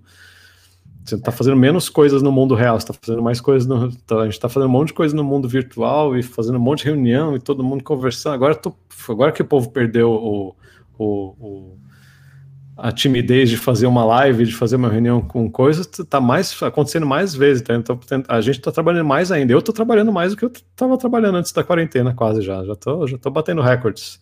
Já não tem mais horário para nada, né? Então, e falta, para mim, falta esse show para descarregar, né? Então, sei lá. Agora, não sei. O, Rogério perguntou que, que, como, o Rogério como que eu descarrego. perguntou como é que você está fazendo agora. Nem sei, mano. Não tô. Eu tô descarregando, viajando. Eu tô, eu tô, eu tô na estrada direto também. Tô viajando, tô fazendo outras co coisas que eu não fazia antes também. Eu tô, sei lá, descobrindo coisas novas também na quarentena. Pra mim tá. Oh, desculpa, pode continuar. Não, manda. Não, até que a gente, eu, eu comecei, eu, eu, comecei a cozinhar também, coisa que eu não fazia. Antes eu, eu queimava até para ferver água, eu queimava, eu errava o ponto da água. Agora, hoje em dia, eu já sei fazer um pouco mais de coisa na cozinha. então tem... Pois é, mas é, é, é muita coisa para pouco tempo, né? É. É, então. Mas é, mas não, a gente teve. É, senão fica maluco também, né? Não, mas aí você tava falando do desalmado, né? Você falou que você é o mais bravo. Aí tem mais, ah, é faltam dois, né? Os personagens. Os personagens. O, o Caio, o Caio, não sei, o Caio é o que faz mais pose de série, no fim não, é, não tem nada de série também, mas ele quer manter o personagem dele lá de, de frontman. E e o Bruno é. O Bruno é o, é o, mais neutro de todos, eu acho. O Bruno é, um, é a pessoa mais equilibrada ali. Ele, ele, na verdade, é o mais calmo. Eu não sou calmo. Eu sou calmo no dia a dia, sim, mas quando tem que. Quando, quando, precisa de muito pouco para me tirar do sério também. Pouco. Não, mas, é, mas, é engraçado, porque é, mas você transparece calma quando falando e tudo Sim. mais, né? Não, mas eu sou, eu sou. E só, só, que, mano, teve um vídeo seu que você, eu vi que você ficou puto da vida, foi quando você falou: esse hater maldito já vai dar dislike nessa porra. é que tem umas coisas que me tiram do sério, velho. Mas é que tem, tem pouca. É, é umas coisinhas bestas, assim, que eu não entendo, porque eu, o que mais me tira do sério é esse tipo de coisa. Assim, como é que o cara gasta uma energia dessa, velho? Tanta coisa pra fazer na vida, Sabe? Tanta coisa pra você, pra você dar dislike, sabe? Tem umas coisas, não sei, tem umas coisas que fica assim, fico fritando, fico, cara, dá, dá uma raiva, né, mano? É só não assistir, é, né? Não, não clica, né? Tipo assim, como que o cara perde o tempo escrevendo um tanto de asneira na internet, sendo que ele podia estar fazendo um tanto de outras Pô, coisas. Tanta coisa, velho. Legais, é, sabe? Isso, tipo assim. Isso, isso, foi, isso foi uma coisa que me, me desanimou um pouco, assim, com. Me desanima até um pouco no canal. E, e é, é, meio burro porque. Porque, sei lá, você. Você, tem, sei lá, 800, você tem 800 likes no vídeo, daí você tem um dislike, aquele dislike te desequilibra. Mas é porque é uns comentários, cara, e às vezes é umas coisas que você fala, por que, por que, que eu tô estressando com isso também, né, cara?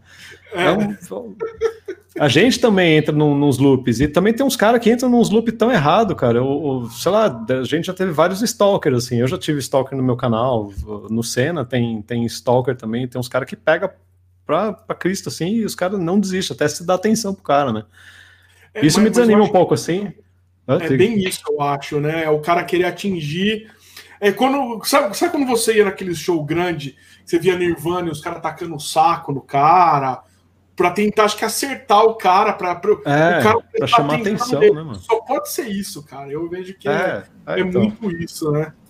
É, então, teve, teve, já teve vários episódios assim, e daí você chega e fala, beleza, tá, e aí, cara, vamos, então, me diz aí, por que, que você achou? Daí fala, ah, não, na verdade não é bem assim, eu só achei que você podia falar de outro jeito. Eu falei, então por que, por que tanto isso de comentário, cara? Sabe, às vezes não, não é, o cara só queria que você respondesse ele, sabe? É isso mesmo, é isso mesmo. Pois é, aí eu vou te perguntar uma coisa, treta em show do Desalmado, já teve? Hum, não, com, mano. Com a banda? Tipo assim, de desrespeito com a banda, eu tô falando nesse sentido. Não, não, nunca teve, cara. Assim, acho que, sei lá, putz, quando teve alguma chance de ter treta, acho que a gente viu antes e a gente meio que ficou longe para não ter treta. Sei lá, às vezes é. Nunca teve, cara. É, é, difícil ter. A gente já teve treta na internet, mas a internet não conta, né? A internet é um pois playground é, não, falando, de adulto. É porque assim, eu tô falando de, de, das pessoas, porque é uma coisa, Estevam, é isso que você tá falando. A pessoa senta lá, digita, tá aqui atrás da tela. Sim. Agora, o cara, o cara que te falou isso, chegar na sua frente no show. Não, não. Nunca teve, nunca vai ter, cara. Não existe isso, né? Quem, quem tem coragem no teclado não tem essa coragem ao vivo também, cara. Não, eu. E, não, e, quem, e sempre quem chegou para conversar sobre alguma coisa assim, um pouco mais sério, sempre chega no respeito, sempre chega com quem discorda, né? Tô falando, quem discorda de alguma coisa que a gente falou, discorda de alguma coisa que a gente fez, sempre chega para com a gente muito respeito e, e muito, muito muito muito tranquilo, assim, sabe? É muito mais no, lance de querer conversar e entender por quê do que de querer discutir e tretar, sabe? Treta, cara, essas tretas de discussão e tudo mais, sempre que rolou foi só. E nunca foi porque normalmente, normalmente, em 100% dos casos, a pessoa nunca tem coragem de, de fazer isso ao vivo porque por falta de, de argumento mesmo, ou porque sabe que não tem razão, ou porque tá, fez na internet só para provocar. É sempre tanto que a gente aprendeu a não dar atenção para essas coisas, porque não, não, faz sentido nenhum, sabe? É só. É, e, e, é engraçado, o tio Fábio deve ser. É, o tio Fábio é psicólogo, ele deve saber responder por quê, mas a internet dá uma voz para as pessoas que às vezes ela não é, né, cara? Então. Sim. O cara é machão na internet, xinga tal, e eu acho que existe uma sensação de liberdade na internet que não deveria existir, né? E é, aí o cara é. se acha no direito. É só você passa cinco minutos em comentário do UOL, cara. É, você passou cinco minutos no comentário do UOL, Exato. você vai ver o quanto de despejo de bosta que existe em, um, em uma notícia ou qualquer não, outra qualquer, coisa que seja, né, cara? É, e assim, é. eu tenho certeza que se você for falar ao vivo com o cara, o cara não vai agir dessa forma, tá ligado? Sim. Então. E pro e para os dois lados também, assim, sabe? Pro, pro, tanto para esse lado da briga e para o lado um pouco mais pessoal, assim. Eu senti que abrindo, eu até parei um pouco de, de, de postar. Antes eu postava mais coisa no Instagram, assim, da minha vida pessoal tal. E, e, e nos vídeos, assim, você posta uns vídeos, às vezes mostrando minha casa, mostrando minha filha, aparece alguns vídeos tal. E daí rola umas coisas estranhas, assim, tipo de chegar um cara que você não conhece você, eu nunca vi o cara na vida, só que o cara já assistiu todos os meus vídeos, sabe, entendeu toda a minha estrutura familiar e chega para mim como se fosse meu amigo de 20 anos perguntando: Oi, mano, e aí, Alice, como é que tá? Como é que estão as coisas? Que? Sabe, dá, um, dá uns negócios assim e fala: Não, mano, calma, velho. Não, tá errado. É, daí eu já comecei, você já se sente um pouco invadido em algumas coisas assim, e eu comecei a tirar umas coisas do canal assim para não para não ser tão assim, porque, sei lá, é, às vezes você, você, faz, eu faço muito isso assim, na, até quase na inocência, assim, sabe, de mostrar umas coisas achando que tá tudo tranquilo, que nem, não vai expor nada, assim, mas quando acontecem umas coisas, umas conversas desse tipo assim, você fica meio, pô, talvez eu esteja mostrando coisa demais e e não tá certo. Não vai, não vai, alguma, alguma hora pode aparecer alguém um pouquinho mais desequilibrado aí e acontecer alguma coisa ruim, né? Então, sei lá.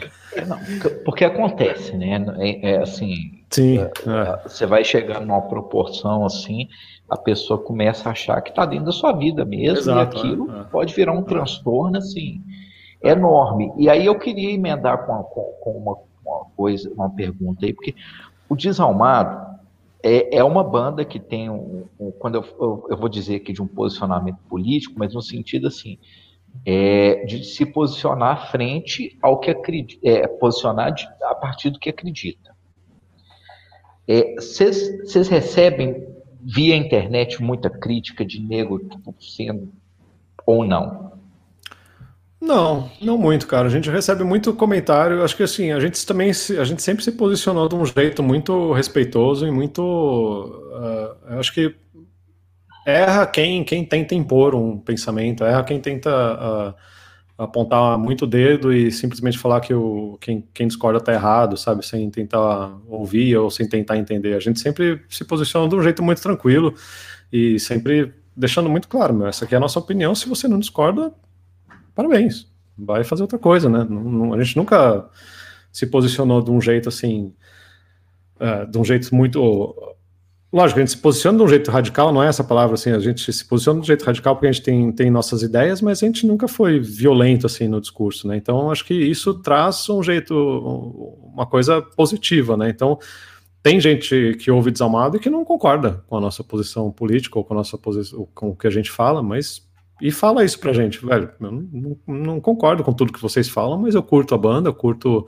Eu admiro vocês terem um posicionamento assim, porque é, é pouca gente que tem coragem de, de, se, de, de, dar a cara assim e falar abertamente, né? E, e, ainda mais colocar a banda em jogo por causa do posicionamento.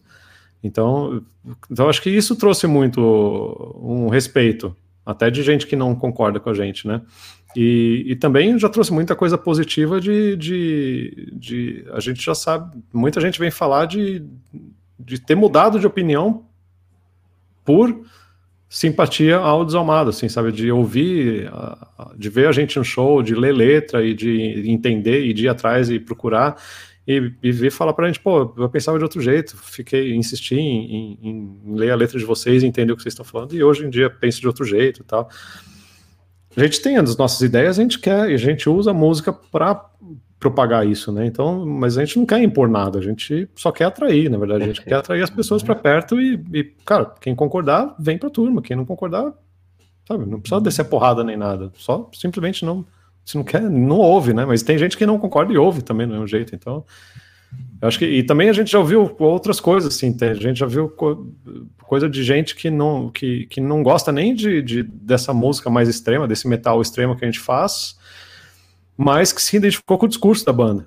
e aprendeu a ouvir metal extremo porque gostou do discurso da banda. Então a gente ouviu de tudo, assim, mas nunca teve nada agressivo, nunca teve nada é, xingamento, nunca teve nada, muito pelo contrário, assim, sempre, como a gente se posta muito, assim, com uma posição, sempre que a gente tem um desvio, o pessoal vem cobrar, pô, vocês não estavam falando isso outro dia, por que, que agora vocês estão falando desse jeito? E daí a gente chama para discutir, conversar e, e chegar Mas sempre num... dentro do, do, do, respeito, sempre Sim, sempre, em primeiro sempre. lugar. É, nunca teve, nunca teve nada feio assim. Acho que muito porque a gente se posta muito tranquilo, assim. A gente, todo mundo é calmo, todo mundo é muito consciente, todo mundo é é muito, cara, eu acho que qualquer qualquer extremismo gera, vai gerar conflito, né? Então qualquer coisa que você que você impõe, tenta impor no outro e, e chamar, diminuir o outro, você vai você vai provocar. Se você Bibica, Bibica não conta. Mas assim, e você acha que é importante? Isso foi até uma pergunta que a gente recebeu lá nos stories, que é importante assim é, das bandas se posicionarem frente a questões políticas e sociais? É, eu acho que sim, cara. Eu acho que eu acho que a música desde sempre é um instrumento para isso, né? Eu acho que o rock surgiu disso, muita coisa surgiu disso. Então acho que eu acho que hoje em dia, mais, mais do que nunca, as pessoas estão prestando atenção no que as bandas estão fazendo, no que as bandas estão falando. É, muita gente fala de estar tá polarizado, mas de certa forma eu, eu acho isso legal porque te fez ver a, a, a, real face de algumas pessoas que você achava que era outra, assim, né? Então, uh, e eu acho que é importante falar porque no fim você está criando esses criando esses laços também de pessoas que pensam da mesma forma, né? É, eu acho que uh, muita gente que está junto com o Desalmado tem esse, esse, esse, pensamento um pouco mais progressista, e às vezes, como eu falei, tem gente que nem ouve, nem gosta desse tipo de música, mas está tá junto do Desalmado porque pensa, tem esse, esse pensamento um pouco mais progressista como a gente, né? Então. E, cara, assim, é, é, meio, é meio raso isso que eu vou falar, mas, cara, a gente, na verdade, o que a gente quer é, é que todo mundo esteja bem, né? Todo mundo que a gente viva numa sociedade onde todo mundo tenha um pouco de acesso a tudo, né? Que seja um, um, uma coisa um pouco mais igual, né? Ninguém é, lógico, tem, tem o discurso anticapitalista e tudo mais, porque a gente acredita que o poder na mão de poucos acaba criando uma miséria de outro lado. Então, sabe, para mim, para mim não faz nenhum sentido um cara como Jeff Bezos ter todo aquele dinheiro e não fazer nada que volte para um, um, um mundo, sabe, que não volte para o que está em volta dele. Não adianta nada esse cara doar 5 milhões. 5 milhões não é nada para esse cara. Então, eu acredito muito assim num trabalho social, quem tem quem tem mais poder ajudar outros, se, cara, guardado as proporções assim, eu tenho, eu consegui construir consegui co construir o Family Mob com um pouco com um pouco de dinheiro que a gente fez e batalhou e tudo mais. E eu consigo fazer um trabalho talvez social para as bandas que estão em volta da gente, assim, sabe? Então, eu acho que é meio que isso, assim. Eu não, não acho que não vou entrar nessa coisa assim de, de compartilhar casa, de, de sabe, essa ilusão de que o povo, não, do que o povo acha que é um comunista, é. né? do que é o, o, o comunismo. Mas, uh, mas sabe, quem tem mais pode ajudar outros, né? Às vezes é uma camiseta que você dá a mais, que está sobrando na sua casa, que você dá para alguém que precisa, sabe? Não, eu acho que é mais, é muito mais esse discurso, assim, de um jeito, de um jeito politizado que a gente tem, do que querer impor partido, do que querer impor candidato, do que querer impor hum. qualquer coisa, né? Acho que a minha, a minha, o Caio talvez vá um pouco mais para esse lado político, porque é o perfil dele, é uma opinião pessoal hum. dele, mas a minha é muito mais de, de criar um, um negócio de criar uma, uma sociedade mais tranquila para todo mundo. Circular, sabe? né? Fazer a coisa circular, é, você faz, exato. você trabalha a sua parte a partir dos seus ideais, e aí você está aplicando isso aonde você pode aplicar.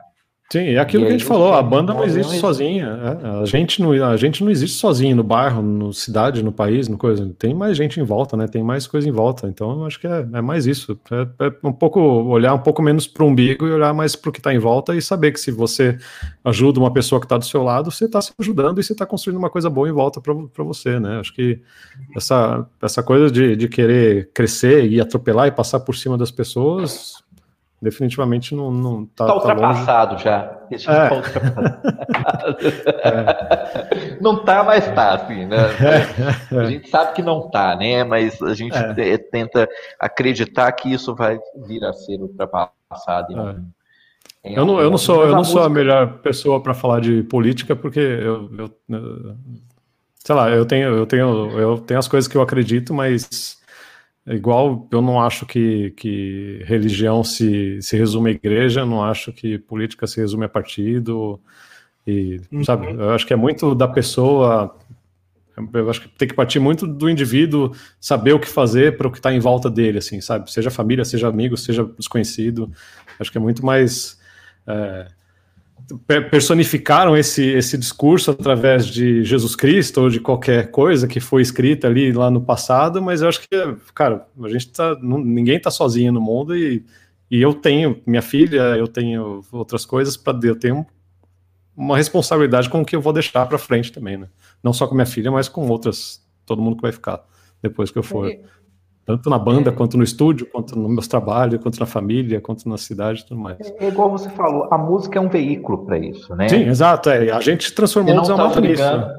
Você não está é. obrigando ninguém a escutar o desalmado, né? Sim, exato. Você não está forçando ninguém. Então é, escolha. Todo mundo tem a, a escolha para falar, pô, tá, ele fala disso, eu, eu, eu, eu escuto e tal, mas é, é, eu acho que é importante, eu acho que assim, as pessoas deixaram de se posicionar com o decorrer do tempo. Eu estou falando, eu tô falando isso só no aspecto cultural, tá? Eu estou pegando só o aspecto assim de, de música, de qualquer desse tipo de coisa, porque manifestações culturais são formas de você sim, levar sim. O, o, os ideais a, a, a, a outras pessoas, sabe? Sempre e a pessoa, foi, né? sim, e a pessoa tem o direito de concordar ou não com você, sim. entendeu? É, sem, é. sem treta, sem nada. Mas é, realmente tem coisas que deixam a gente meio puta, igual você falou. Pô, bicho, o cara tá lá, o cara espera você postar o vídeo para ir lá e te dar um dislike. então, cara, pois é, é, é isso é isso para mim é, é, o resumo de tudo. Né? É o resumo de, de, de tudo, assim, sabe? É, é, a gente estava falando disso outro dia num, num ensaio também. Meio que acabou o diálogo, né, cara? Não tem mais brecha para conversar. É, ou, cara, se você não concorda, você simplesmente está errado e some da, da minha vida.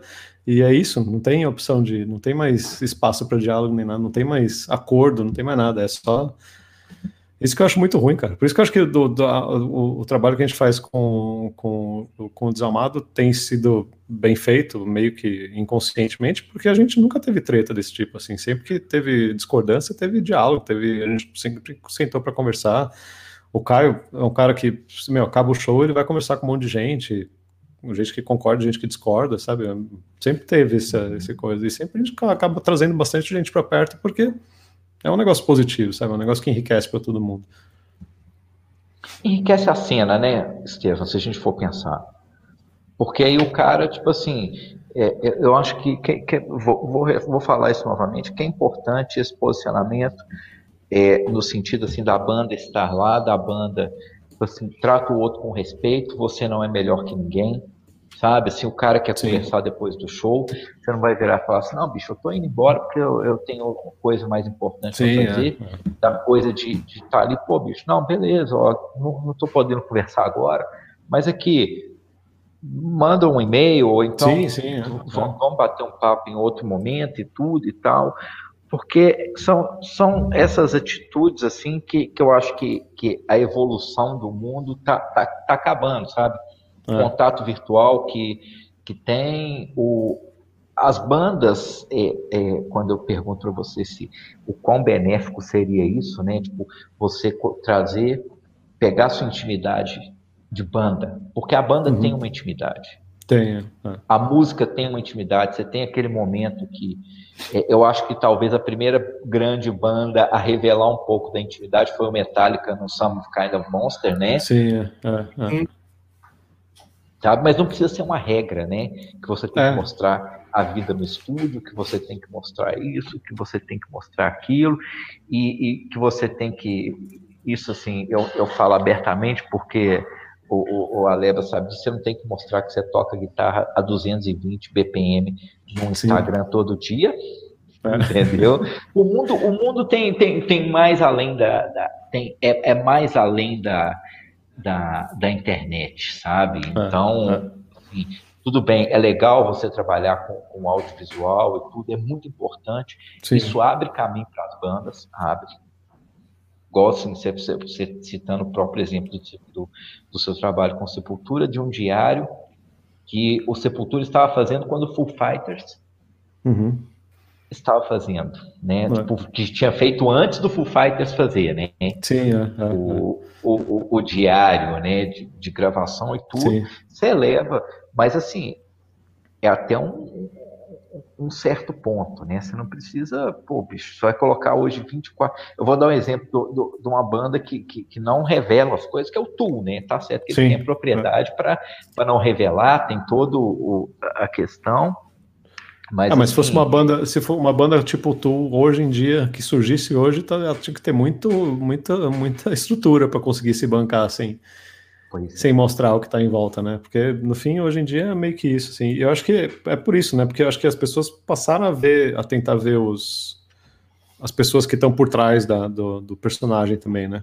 Isso que eu acho que foi, isso acabou construindo. A gente vê isso muito na, na na banda, assim. Muita gente se identifica com o Desamado porque gosta do, do discurso do Caio, porque gosta do, do que o Estevam faz no YouTube, porque, sabe, essas coisas. Então, acho que essas intimidades, assim, acabam trazendo também, né? Tem gente que usa isso de uma forma comercial, estratégica, tem gente que faz isso espontaneamente e funciona naturalmente, né? Mas tem, tem, tem limites, né? Aquele do, do você falou do documentário do Metallica ali, ali, ali, acho que ele passou um pouco do limite. E tem pessoa, e, e as pessoas têm que entender que nem todo mundo tem capacidade, não é capacidade, né, mas não tem desenvoltura para fazer isso. Sim, sim, é, exato. É. é. Sabe? E tipo daí, assim, e daí se pô, faz, fica artificial, né? É, e aí faz, o cara, aí o cara vai lá e fala assim, pô, bicho, mas não ficou legal isso que você fez, hein? É, é. Pô, imagina, eu vou dar um exemplo, igual você falou do, do Crisium, né? Uhum. Bicho, você vai forçar o cara a ficar aparecendo na internet, é foda, né? Com, com a é, banda então. com, com, tanto background aí e, e tudo, e, e você ser penalizado na internet, por, penalizado entre aspas, né, por causa disso, Sim. É, mas você é um pouco condenado, mesmo que sem, sem a intenção, né? Porque a, a banda cair num esquecimento é um pouco isso, né? É um, é um pouco de, de condenação e punição, né? mesmo sem ninguém querer. Pois é. Ô, é. ô Ale, nós já estamos com 2 horas e 21, vamos caminhando aí, bicho. Que... Caralho. Por isso que eu tô com sono. É, eu durmo cedo, pô. Eu falei, eu, eu, falei, eu falei, eu falei assim, cara, vamos já ir caminhando para o final. Tem só umas perguntas aqui, Estevão, e a gente já vai caminhando para fechar.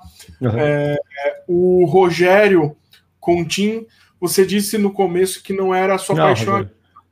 E te conheço desde 99, sempre que te vi numa banda, você era o guitarra. A guitarra te procurou sempre. Hoje você consegue passar muito tempo sem a guitarra? Cara, beleza, Rogério. o...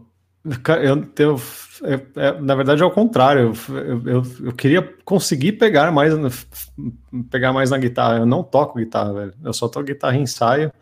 É muito ruim, porque parece que sempre que a gente vai ensaiar, parece que é a primeira vez que eu pego na guitarra em um mês, as mãos ficam tudo dura, né? Eu queria conseguir ter mais tempo de pegar guitarra, mas infelizmente não tem. Então, sei lá, eu, eu, mas todo dia eu tô alguma coisa de guitarra, eu vejo, leio ou qualquer coisa assim. Então, sempre, então, sempre vejo algum vídeo de alguma coisa, sempre leio alguma coisa sobre história ou, ou, ou, ou eletrônica ou qualquer coisa de guitarra, sempre acaba vindo alguma coisa de guitarra no meu dia a dia sem querer também. Então, assim, é, não que eu não que eu vá atrás, porque eu queria, se eu pudesse, eu queria sentar um pouco lá no estúdio, tocar um pouco de guitarra, tal, mas não tenho esse costume, porque o dia a dia não deixa também. Legal. Eu achei um comentário legal aqui do Kelvin, ele foi bem ativo. Ele falou, ele, alguma coisa a gente falou, ele falou, conheço, velho. Aí ele falou: sou um assíduo frequentador do canal do cara. O, o, o, que é diferente dele. Não gosto de distorção, mas curto o canal. Olha só que coisa engraçada, bicho. o cara acompanha seu canal, vê suas dicas Sim. e tudo, mas não curte distorção. Animal, cara. Puta, é muito legal. O Bibi Rogério Nina. Eu sei que é você, Rogério Nina. é que ele te apresentou como Rogério no comentário. Ah, tá. O, o, o, Silvio de Oliveira Gomes, Havok é o americano, que é o Bibica, né? Bibica! Havok. Havok, é, eu não sabia Bibica. que o Havok é americano. Para mim, o Havok era, sei lá, tipo espanhol. Ele mandou aqui. E o Bibica mandou uma parada, FF. Quando ele tiver, ele vai falar com a gente, cara. Eu tenho altos vídeos da gravação do Chaos e do Roots, cara. Olha lá, hein? É, isso daí é foda. O Bibica tem altas fitas mesmo, cara. Guarda aí, FF, pra gente conversar com ele. Tem Não, uma, vou guardar um... Tinha uma pergunta que era que foi feita no Instagram por, por Estevam, mas eu vou guardar ela para o Bibica. Então, Estevam, uma... que, que, que, foi perguntando sobre a transição dos vocais do Sepultura. Ixi. Essa daí vai perguntar para o Bibica mesmo. Eu não quero assumir essa guardar, bronca, não. Eu vou, eu vou guardar essa, essa pergunta para o Bibica.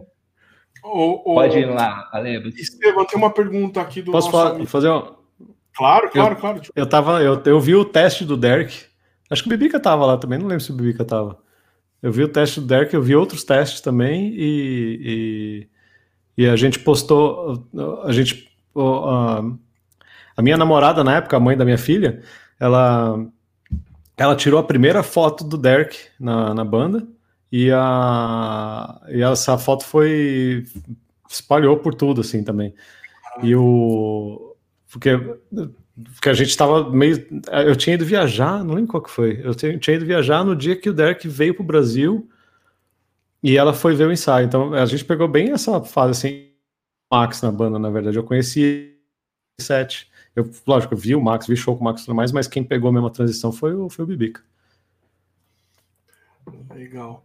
Aqui tem uma pergunta do nosso amigo aqui, do, do Thiago, do TBN, ele está sempre também aí com a gente, valeu TBN. Como funciona a curadoria do canal Cena?